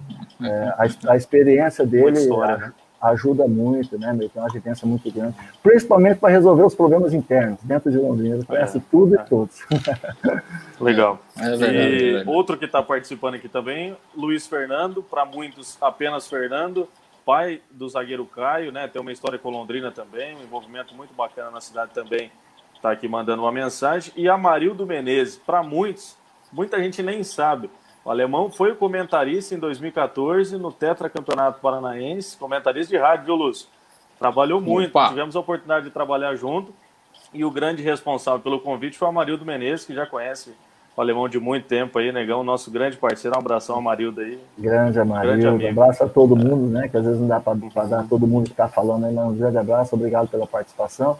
O Amarildo fez esse convite para mim, Lúcio. Eu estava, nem lembro, eu estava na fundação, ele bateu lá na fundação, ele falou assim, alemão Pô, tem uma rádio ali, não sei o que, não sei o que, tá, vamos lá para você participar com nós. Aí eu fui, né, Rafael? E aí eu cheguei é. lá, o Rafael conhecia a minha história inteira, fiquei surpreendido aquele dia lá, viu, Rafa? Eu falei, puta merda, o cara sabe de tudo, onde eu fui, onde eu não fui. Hoje tá mais fácil até, né? Hoje tá é. mais fácil. É. Tem o, o Ogol aí, o Ogol passa tudo, é. né? Pelo tempo não tinha o Ogol. E, e aí depois logo surgiu o, o convite para para eu poder trabalhar no Paranaense em 2014, que o Londrina foi campeão. Mas foi uma experiência muito bacana. Eu gostei muito de trabalhar como comentarista. É, de repente a minha voz não é das melhores para isso, mas acho que a vivência, a leitura de jogo que eu tinha, acho que deve ter uhum. contribuído aí com o pessoal aí também. E foi, Legal, foi, pé, e foi pé quente, né? Foi, foi pé, pé quente, quente, é. A primeira vez já foi logo campeão, né, Luiz?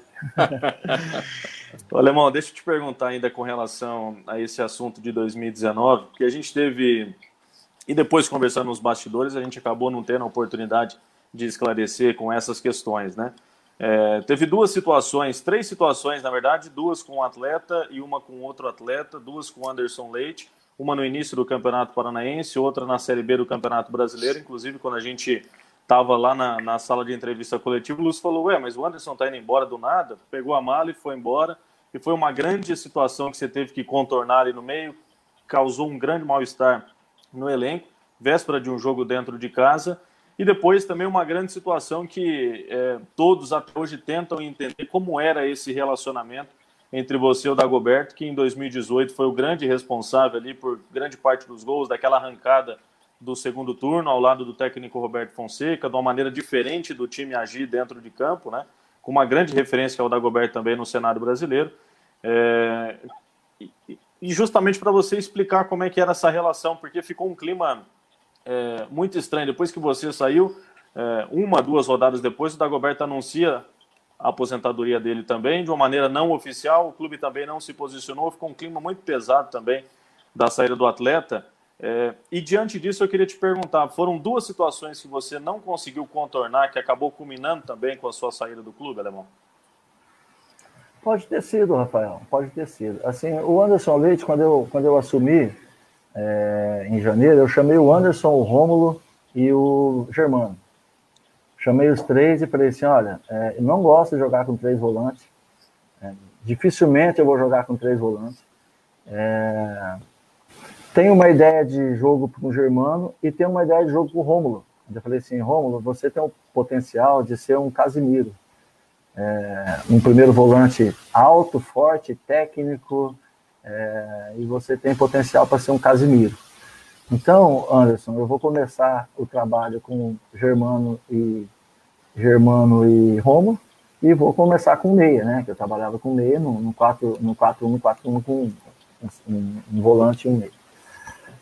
É, e ele, a princípio, não gostou, né? Não gostou, achou que, que tinha que jogar, que tinha que ser titular.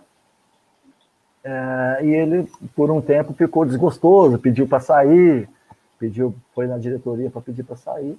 Mas como ele não tinha nenhum clube, é, ele não vinha jogando, ele não jogava anteriormente, ele não era titular do Londrina, fazia muito tempo que ele não jogava, ele não teve opção de saída e ele acabou permanecendo. É, e eu, posso falar a verdade para você, assim, ó, é, eu não, se o cara tiver que trabalhar dentro do treino, eu não trago, eu não trato diferença atleta nenhum.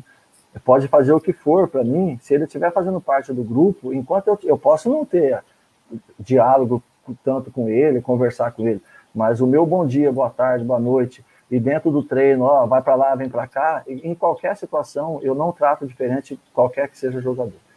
E ele voltou a treinar, e ele voltou a treinar, e eu voltei a treinar com ele normalmente. Boa, Anderson, valeu, Anderson, faz isso, faz aquilo, tal, tal. E ele era reserva. E no jogo do, do Botafogo da Paraíba, que o Rômulo foi expulso, aí eu já tinha invertido, né?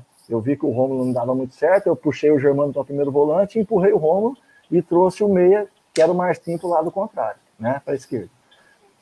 É, e o Rômulo estava sendo titular, porque nós íamos bem, viemos ganhando jogos, o Rômulo titular. Naquele jogo que o Rômulo foi expulso, com 25 minutos, 27 minutos do primeiro tempo, e o Anderson entrou, e eu optei para a saída do Márcio, porque eu falei, eu não vou deixar, eu não posso deixar de atacar. Se eu tirar um atacante e deixar um meio, nós só vamos ficar defendendo. Eu não posso deixar de atacar. Eu vou reorganizar com um volante e vou deixar dois pontas sem meia. E nós vamos trabalhar dessa forma. E o Anderson, ele entrou muito bem no jogo, mas muito bem no jogo. Ele vinha marcar aqui atrás e na hora que nós atacávamos, ele estava lá dentro do gol. Ele fez uma partidaça. A partir daquele momento, ele se tornou titular do meu time. Não tinha como ser diferente, jogar o que ele jogou. É, só se eu fosse muito burro para não colocar ele de titular. E ele virou titular e jogou. E vinha jogando, e vinha jogando, e vinha jogando, e vinha jogando. Como ele era um cara que nunca é, é, não, não jogava tanto, ele teve alguma situação de lesão, se eu não me engano, micro lesões, pequena lesão e ele deu uma quedinha. Até naquele jogo, desse episódio que o Lúcio está falando aí, que teve no outro dia, é, ele não estava tão bem no jogo, e foi no jogo que eu mudei, que nós ganhamos de 3 a 1 do Paraná, se eu não me engano, que eu acelerei o time com o Luiz. Eu tirei o Luiz, é, tirei um atacante, coloquei o Luiz, tirei não sei quem, tirei o, o Leite e coloquei outro jogador que eu não lembro quem é agora. E ele saiu bravo, xingando, gritando, se bravejando no banco, chutando a pedrinha do coisa. E eu olhei para trás, vi que ele estava tendo aquela atitude. E aí ele.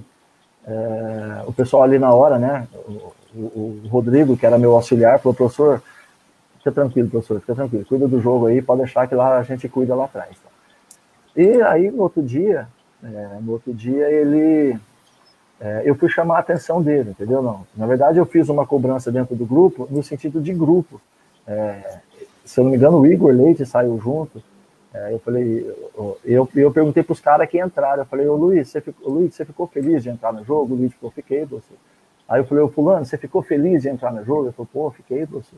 O, que eu fiz três, e você ficou? Ficou? Falei, então, moçada, todo mundo que joga fica feliz. Quem sai, por que, que tem que ficar bravo, esbravejando, gritando, para lá, para lá?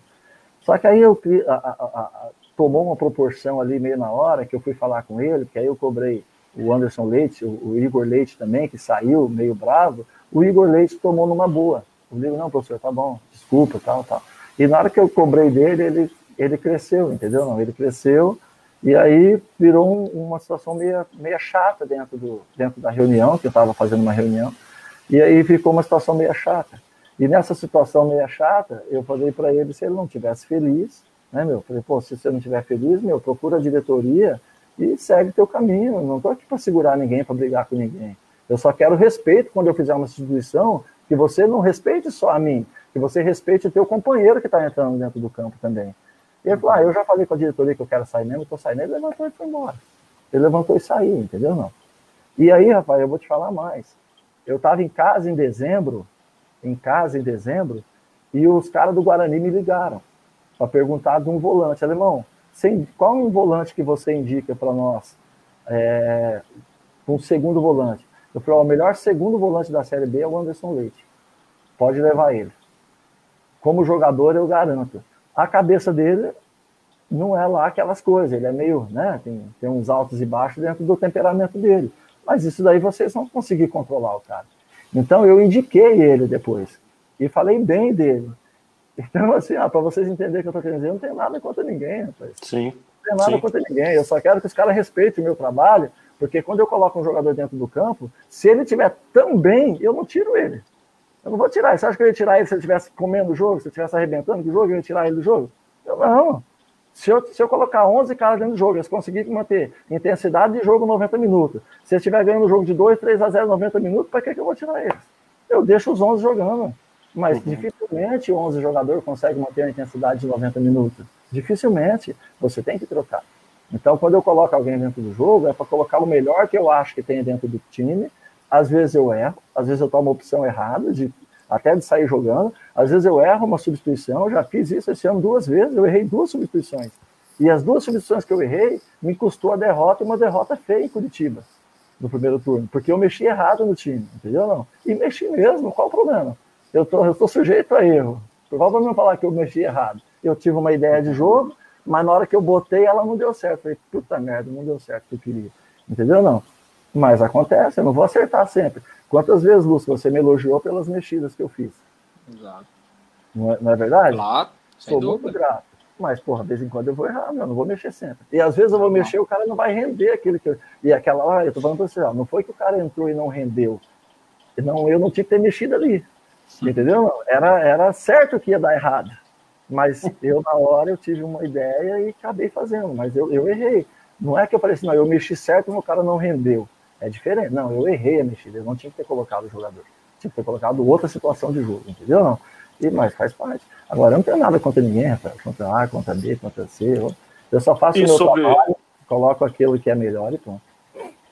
E sobre o seu relacionamento com o Dagoberto, Alemão? Porque, assim, é, em 2018, até em algumas conversas em off, o Lúcio, a gente estava muito próximo sempre nas coletivas, o próprio Roberto Fonseca e o Juninho, eles sempre comentavam, o Dagoberto é o cara que a gente não pode mexer, tem que deixar ele lá, deixa ele tranquilo, é, não dá muita atenção para ele, que chega no jogo ele resolve.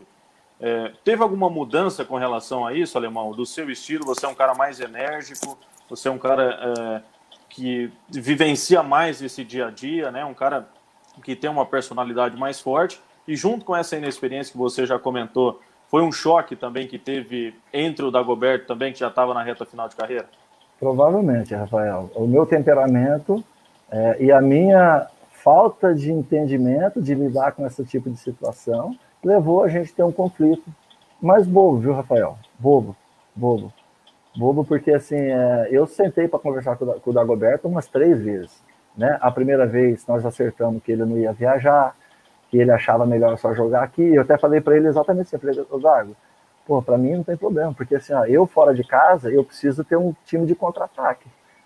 Né? Eu dentro de casa, eu quero que meu time pressione o adversário e você vai estar sempre perto do gol. E você perto do gol, você vai fazer gol, você vai deixar os caras na cara do gol. Você tem capacidade, você não precisa correr tantos metros, você vai correr pouco, né? Uhum. Ótimo, sem problema nenhum, beleza? Beleza. Entendeu? Só que o nosso time estava encaixado de um jeito que quando ele entrou no jogo, ele não conseguiu é, manter a intensidade da nossa equipe. E com ele, a nossa equipe teve uma certa queda de rendimento, entendeu? Não, teve uma certa queda de rendimento. Isso não só sou eu que estou falando. As pessoas que estavam na arquibancada, que estavam assistindo o jogo, que depois falaram, puta, na hora que o Dagoberto entrou, ele matou seu time, porque ele não correu igual o fulano estava correndo, entendeu? Só que aí assim, pô, ele tem. Mas eu sempre falei assim, o Dagoberto, ele, o Dagoberto pensa à frente, gente. O Dagoberto pensa à frente, ele pensa muito mais à frente. Ele é um jogador muito inteligente. Dentro do campo, Jesus Cristo, ele é muito inteligente. É, mas aí houve um conflito, de repente houve uma insatisfação dele, houve uma situação que é, perguntaram para mim dele se ele ia voltar, porque estava todo mundo perguntando se ele ia voltar, e eu tentei preservar ele. É. Até que nós, a minha ideia era preservar que nós íamos para a parada e após a parada ele retornasse em condição de jogo. E eu tentei preservar ele, que eu recebi uma informação que ele fez um tema que ele estava sentindo o adutor, atrás a costa, né, no quadril, que ele estava com a dor no quadril, que era uma dor crônica, que me falaram. Me falaram exatamente, era uma dor crônica. E eu fui e na imprensa, lá na coletiva, lá no CT, eu falei assim, É, é, não, o Dagoberto acho que vai um pouquinho mais, porque né, ele está com uma dor no quadril, e é uma, uma dor meio crônica e tal, ele vai recuperar e voltar tudo. Mas no sentido de preservar ele para ninguém ficar, pô, quando o Dagoberto vai voltar, quando o Dagoberto vai voltar. A minha intenção. E no mesmo dia ele treinou e ainda postou. E no mesmo ainda, né, dia ele pegou, o, né, ele pegou o nosso aí, que eu não, eu não sei como foi feito isso, sabe? Eu não sei quem autorizou, e deveria ter tido uma autorização do clube. Ele pegou um fisioterapeuta nosso, fez um treino à parte e postou no Facebook. Então, isso daí ele, não poderia ter acontecido em, em hipótese nenhuma. Aí, realmente, aquele dia foi uma situação bem, chate, bem ruim, que eu fiquei muito chateado.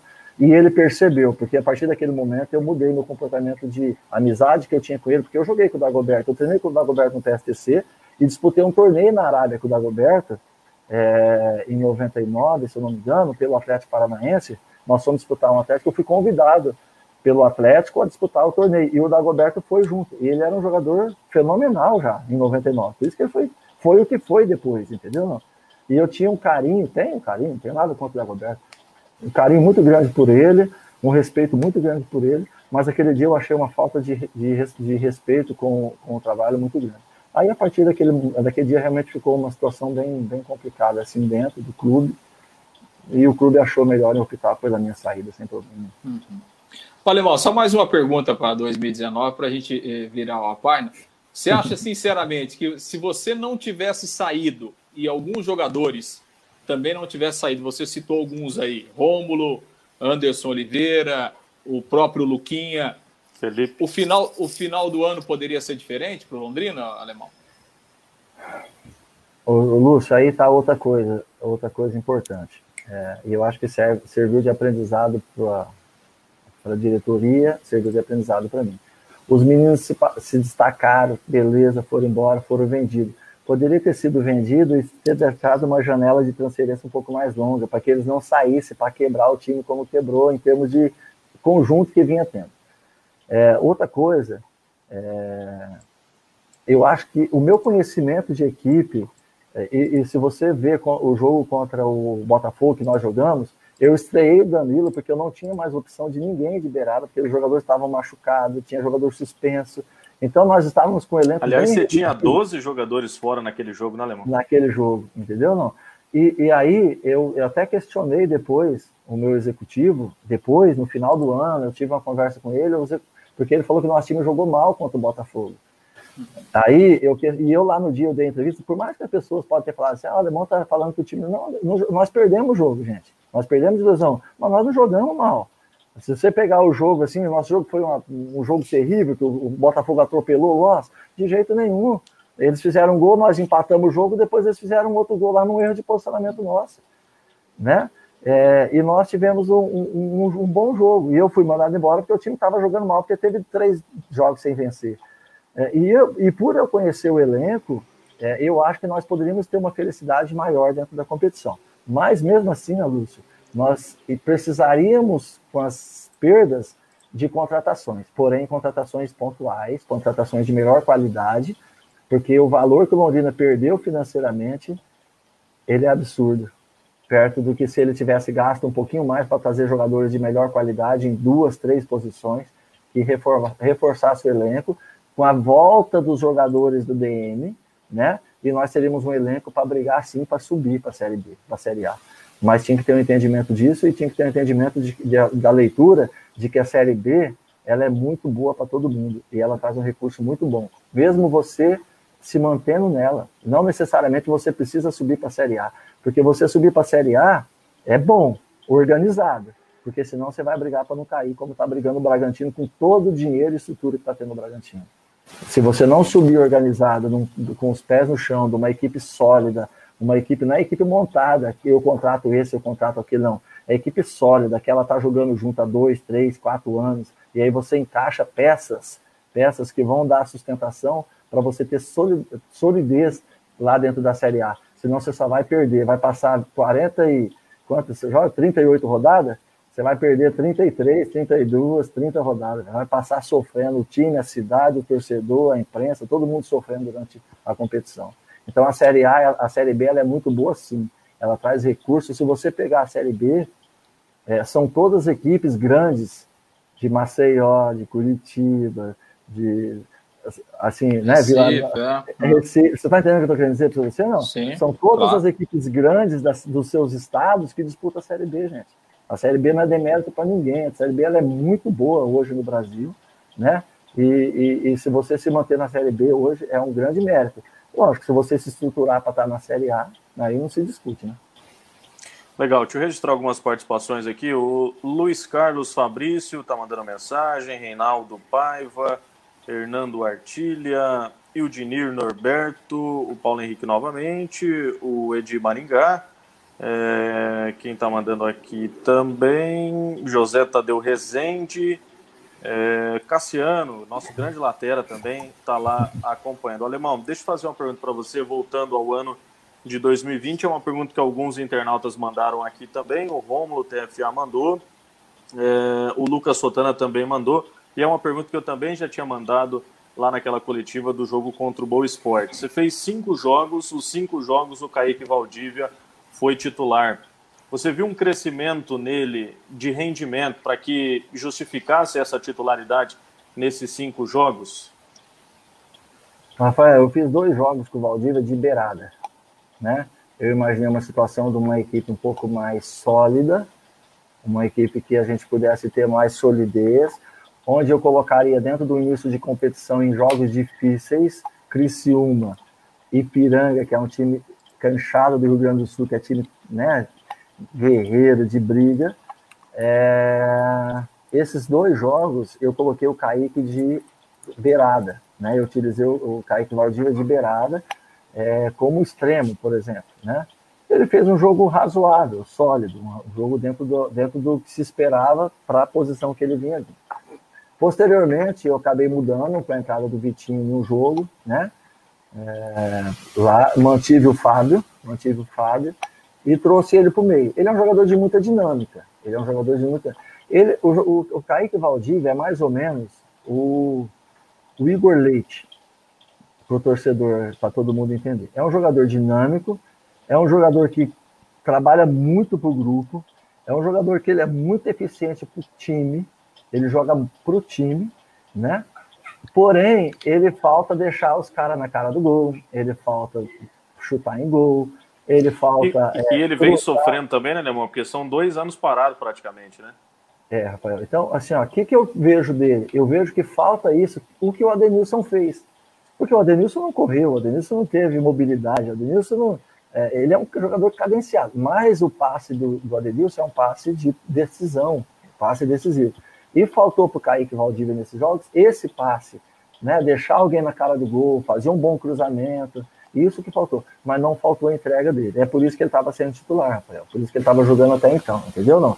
É porque assim, ó, e, e você pega um jogador igual ele, que vinha tanto tempo sem jogar, é natural o cara ter uma dificuldade. O Fábio Alves também não vinha jogando, né? É, o Jefferson não vinha jogando. O Jefferson estava sem jogar há muito tempo. O Escobar não jogou, apesar de o Escobar, a característica dele é a característica do, daquele, daquele volante catimbeiro, cara que sabe jogar uma série C, série B. Foi por isso que eu trouxe ele, entendeu? Não? Ou vinha o Escobar ou vinha o Jardel do, do Ponta Grossa. Era um jogador desse que nós precisava dentro do campo. Né? É um germano de característica diferente. O germano é mais tranquilo. Mas o Germano é um cara que tem liderança dentro do grupo, tinha liderança. E nós precisávamos de um volante dessa forma, entendeu? Não? É, mas esses caras sem jogar. E o Valdívia também, sem jogar há muito tempo, né, meu? O cara sem jogar, e aí o cara sente o jogo. E agora eu te pergunto, nós somos pior que qualquer time que nós jogamos até agora? Tirando 20 minutos de, de, de Ipiranga, do segundo, do segundo gol ao, ao final do primeiro tempo, que nós somos muito pior que Ipiranga, nós somos. Esse tempo nós somos. Tirando isso daí, nós somos pior que o jogo, com um time novo, com sete estreias no primeiro jogo, com jogadores que vinham jogando dois, há um, um, ano, dois anos, três anos, nós somos pior que eles. Não fomos, gente. Não somos. Nós temos.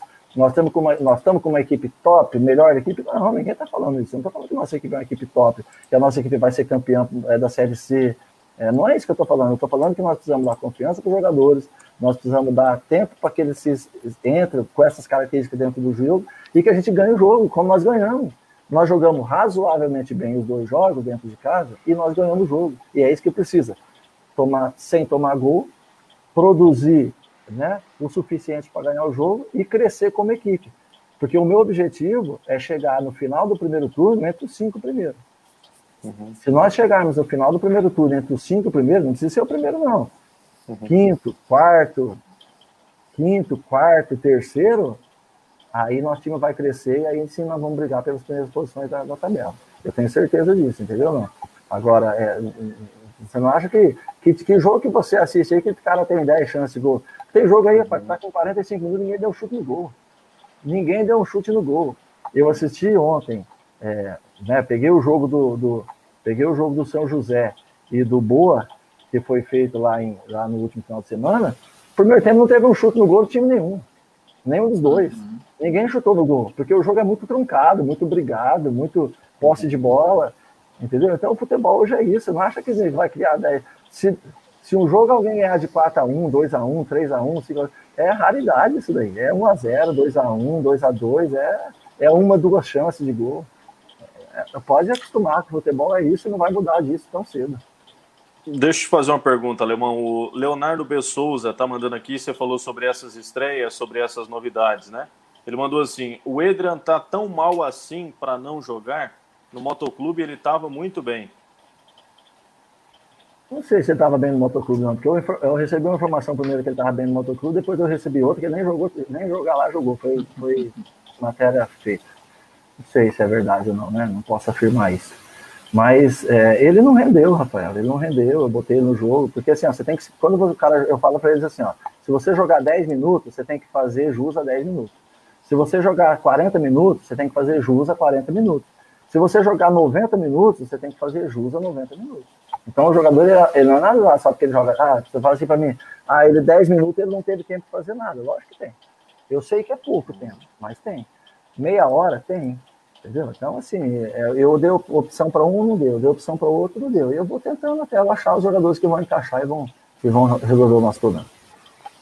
Tá bom, Alemão, aqui a, a Lucas Hernani Nunes, ele, essa aqui ele está fazendo uma pergunta que seria nossa aqui de, de setorista. Alemão, Londrina vai de força máxima na quinta-feira? Vai. Mas já está ajudando a gente, né? Vai, vai com o que tem de melhor, né, Lúcio? Para você ter uma ideia assim, né, meu, hoje nós voltamos ao trabalho com todos os jogadores que estavam no departamento médico em campo para o trabalho normal, porque eles fizeram a transição semana passada, né? Fizeram a transição semana passada, é, a partir de quarta, se eu não me engano. Aí trabalharam quarta, quinta, é, acho que nós jogamos quinta, trabalharam sexta e sábado na transição. Aí nós folgamos domingo e hoje eles retornaram. É, voltaram todos eles. Carlão, voltou Marcel, voltou Escobar, voltou o Alan, é, e tem mais um, eu não estou me, me, fugindo aqui o nome, um que voltou. Alan Cardoso. É, o Alan Cardoso, o Escobar, o Marcel, o Carlão, ah, o Jefferson que tinha ficado dois, o Jefferson que tinha ficado dois, três dias fora também voltou. Então, é, todo, todo o elenco está à disposição, ainda bem, graças a Deus. A gente quer que eles estejam à disposição mesmo. Você tem mais opção de escalação e você tem mais opção de substituição também, caso tenha necessidade dentro do jogo. Ainda mais com cinco substituições hoje, né? Ficou muito bom essas cinco substituições aí. É muito bacana. Você tem a oportunidade de mudar o jogo, né? Cinco peças, né? Muito bom. Sem dúvida. Quanto mais opções, melhor. O Rodrigo Sucran, alemão.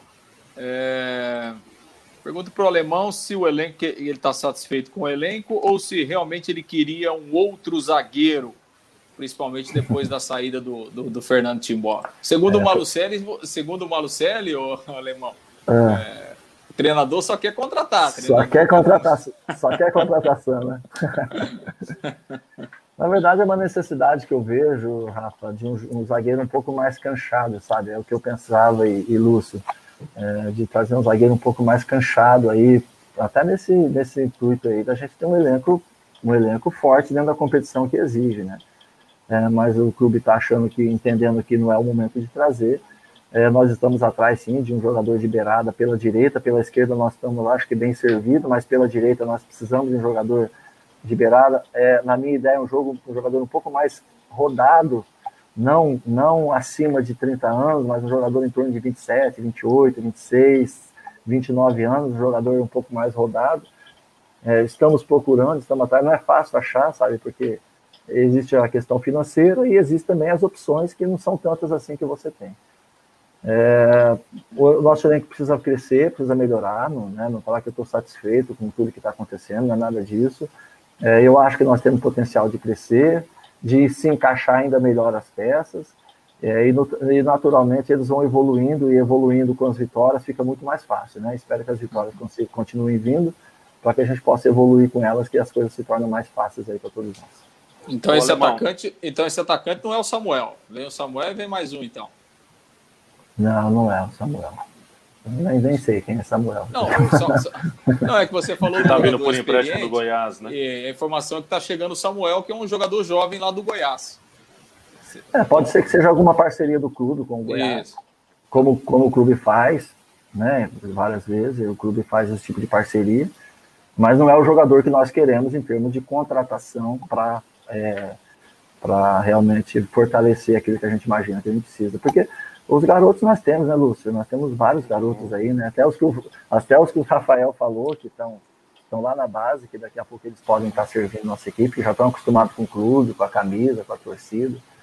Mas, assim, se o clube achar que tem que trazer, é, quem sou eu para quem sou eu para falar que não, né? Eu aqui para, eu sou funcionário do clube e, e, eu tenho que respeitar tudo, a todas as decisões que são feitas dentro do clube.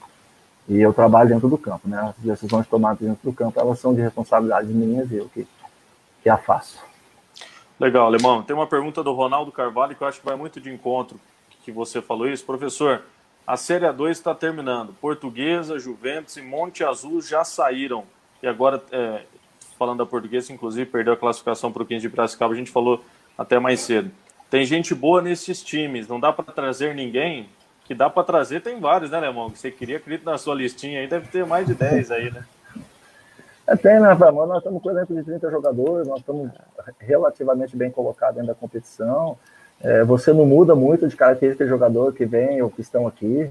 É, é questão de dar confiança para os caras, é questão de motivar, continuar trabalhando e que essas peças de contratação que vieram, como o Adenilson, por exemplo, que elas sejam peças chaves para fortalecer o nosso elenco. Não adianta você, porque parou lá, se, se, você quiser, você bota 50 times aqui dentro do Londrina.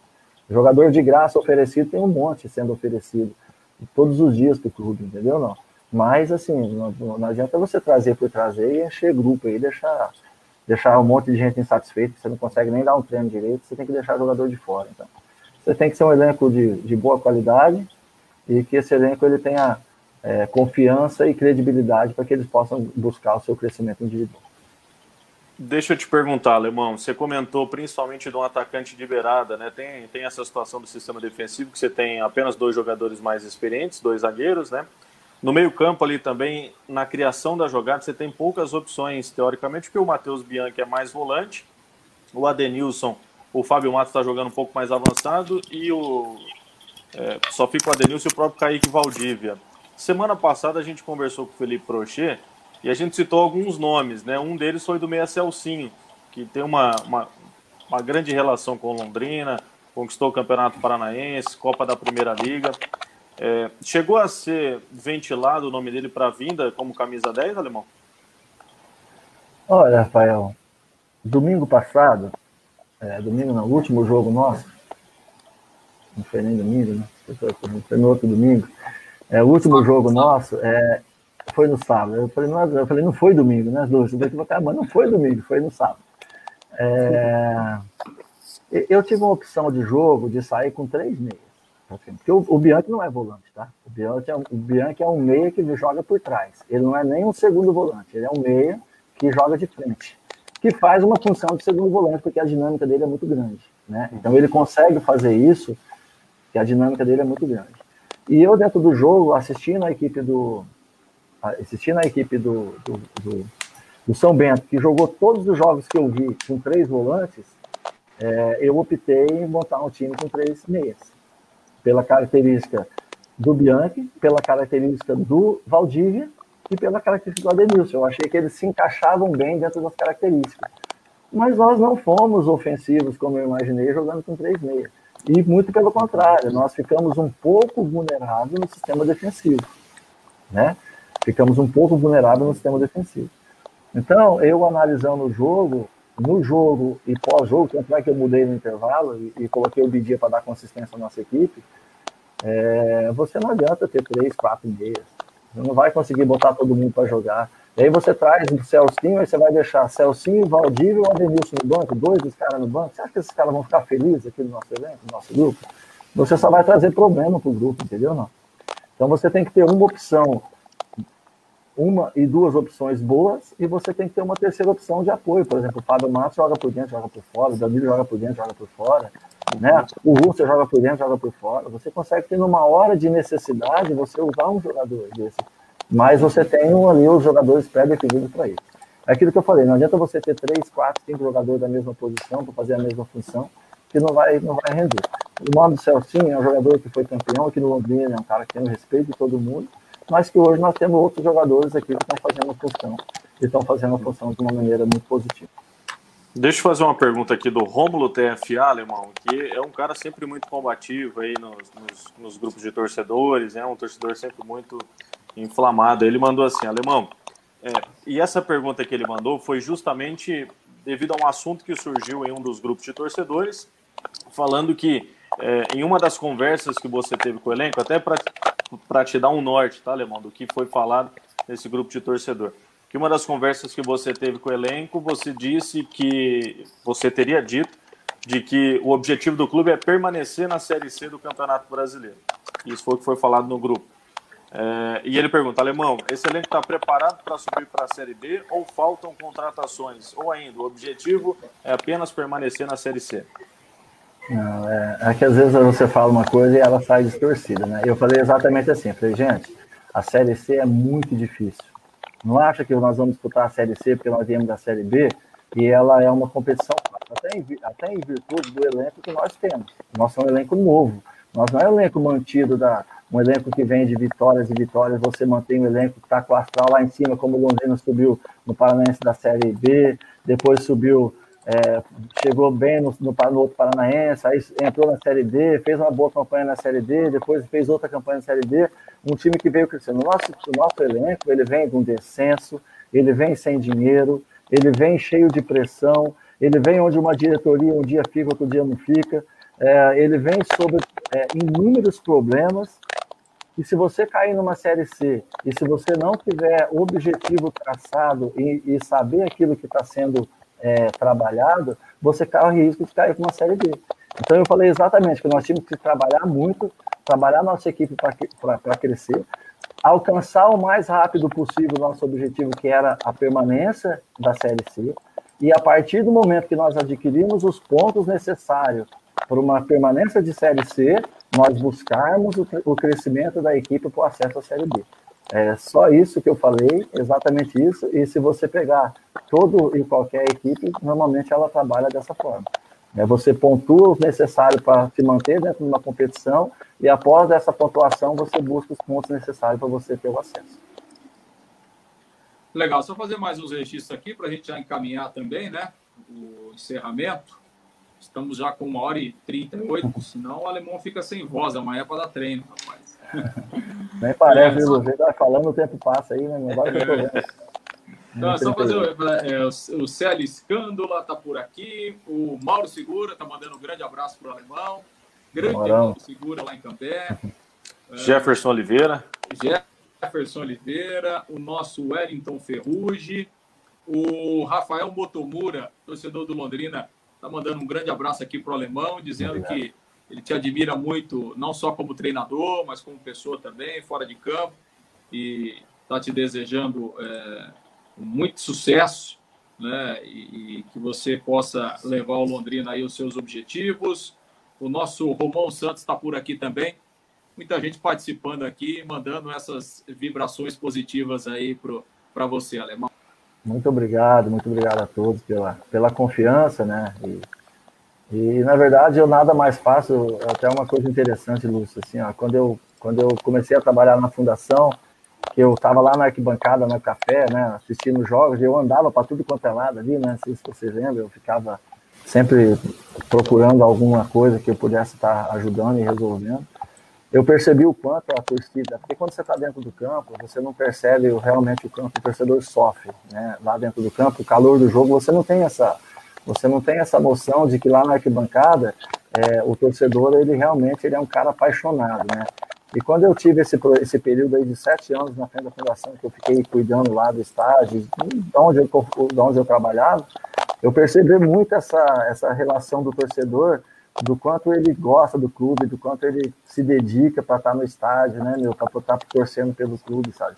Então, a minha maneira de trabalhar com meus jogadores é sempre assim, ó, respeite o torcedor, respeite, ele vai lá no campo, ele gasta para entrar, ele gasta para estacionar, ele gasta para né, para estar tá lá, ele vai com prazer, mas o mínimo que você tem que fazer é respeitar. E como que você vai respeitar? Se dedicando, se entregando, ser um bom profissional, né, não se envolvendo em coisas bobas que aí só vai prejudicar e trazer um mal para sua carreira e consequentemente queima o clube, mancha o clube, né, uma informação ruim. Então, a, a todos os torcedores do Londrina aí dizer que é, que a minha maneira de trabalhar desse jeito é, é, é fazendo o bem para o clube, é tentando ajudar o clube da melhor maneira possível. Não vou ficar no Londrina eterno, daqui a pouco eu vou, eu vou sair ou eu vou ser mandado embora. Isso é, é um processo natural do futebol. Mas enquanto eu estiver dentro do Londrina, é, o meu objetivo é de fazer do Londrina sempre grande como ele é e buscando sempre seus objetivos principais, que esse ano é o acesso à Série B. Se nós vamos conseguir ou não, só o Papai do Céu vai nos dizer, mas que a gente está trabalhando para isso, sem dúvida, a gente está, todos nós, não só eu, mas a minha comissão, a, diretoria, os jogadores, todos nós estamos muito empenhados, com toda a dificuldade financeira, com toda a dificuldade de equipe que nós tivemos até então, com todas as dificuldades, nós estamos trabalhando muito para que esse objetivo seja alcançado. Legal. Para a gente finalizar, agradecendo aí aos nossos parceiros, né? Zé Lanches, está fechado hoje, mas Amanhã o pessoal pode ir lá se deliciar com um belo lanche lá no Zé, na Avenida Maringá.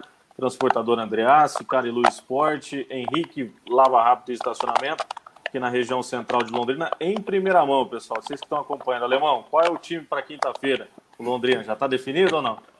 Já está definido, eu só não posso te falar agora. Não pode divulgar? Você vai ficar falando, senão você vai falar. E é isso que massa. Então, só para mandar um abraço aí pro Cadu e pro Arlindo, né? Pro Arlindo e pro Cadu da Carilu, que são pessoas espetaculares, né? Que estão apoiando o Londrina há muito tempo, sempre apoiado o Londrina. Sempre apoia o esporte em geral, né? Da cidade. Uma qualidade de material muito boa, sempre muito boa a qualidade de material deles.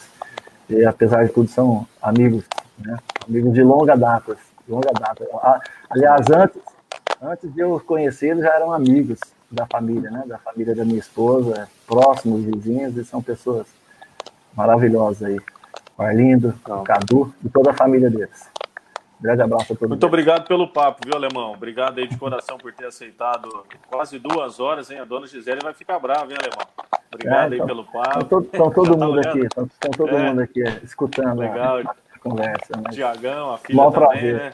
Tudo, tudo aqui. Maior prazer, Rafael, Lúcio, é, atender vocês, atender os amigos, atender a imprensa em geral, sempre que possível eu tento fazer, e, e também estar tá compartilhando as ideias, o torcedor sabendo aquilo que a gente pensa, aquilo que a gente trabalha, né? É, a gente não vai ganhar sempre, mas a gente vai fazer de tudo para ganhar sempre, isso aqui é, é o nosso objetivo aí de trabalho, beleza?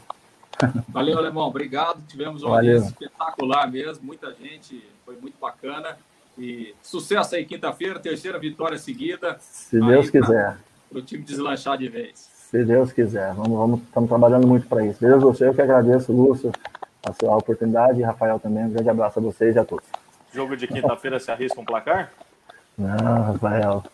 É difícil assim, né, Rafael? Assim, ó, eu vou falar uma coisa para vocês. Eu estou muito confiante na vitória, sabe? Por, pela nossa equipe, pela confiança que a nossa equipe vem.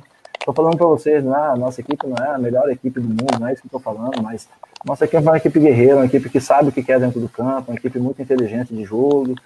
Então, com, esses, com essas virtudes, eu acredito muito que a gente possa ter um bom resultado novamente, sabe? É, em posição de equipe, não tem torcida, mas a gente tem que ter em posição de equipe de estar tá jogando em casa, de, de propor o jogo. É mais difícil propor o jogo do que você marcar, mas nós temos que propor o jogo e a gente vai fazer isso com, com muita intensidade. E com intensidade, com qualidade, você consegue ter o objetivo se Deus quiser, nós vamos para a nossa terceira vitória seguida na competição.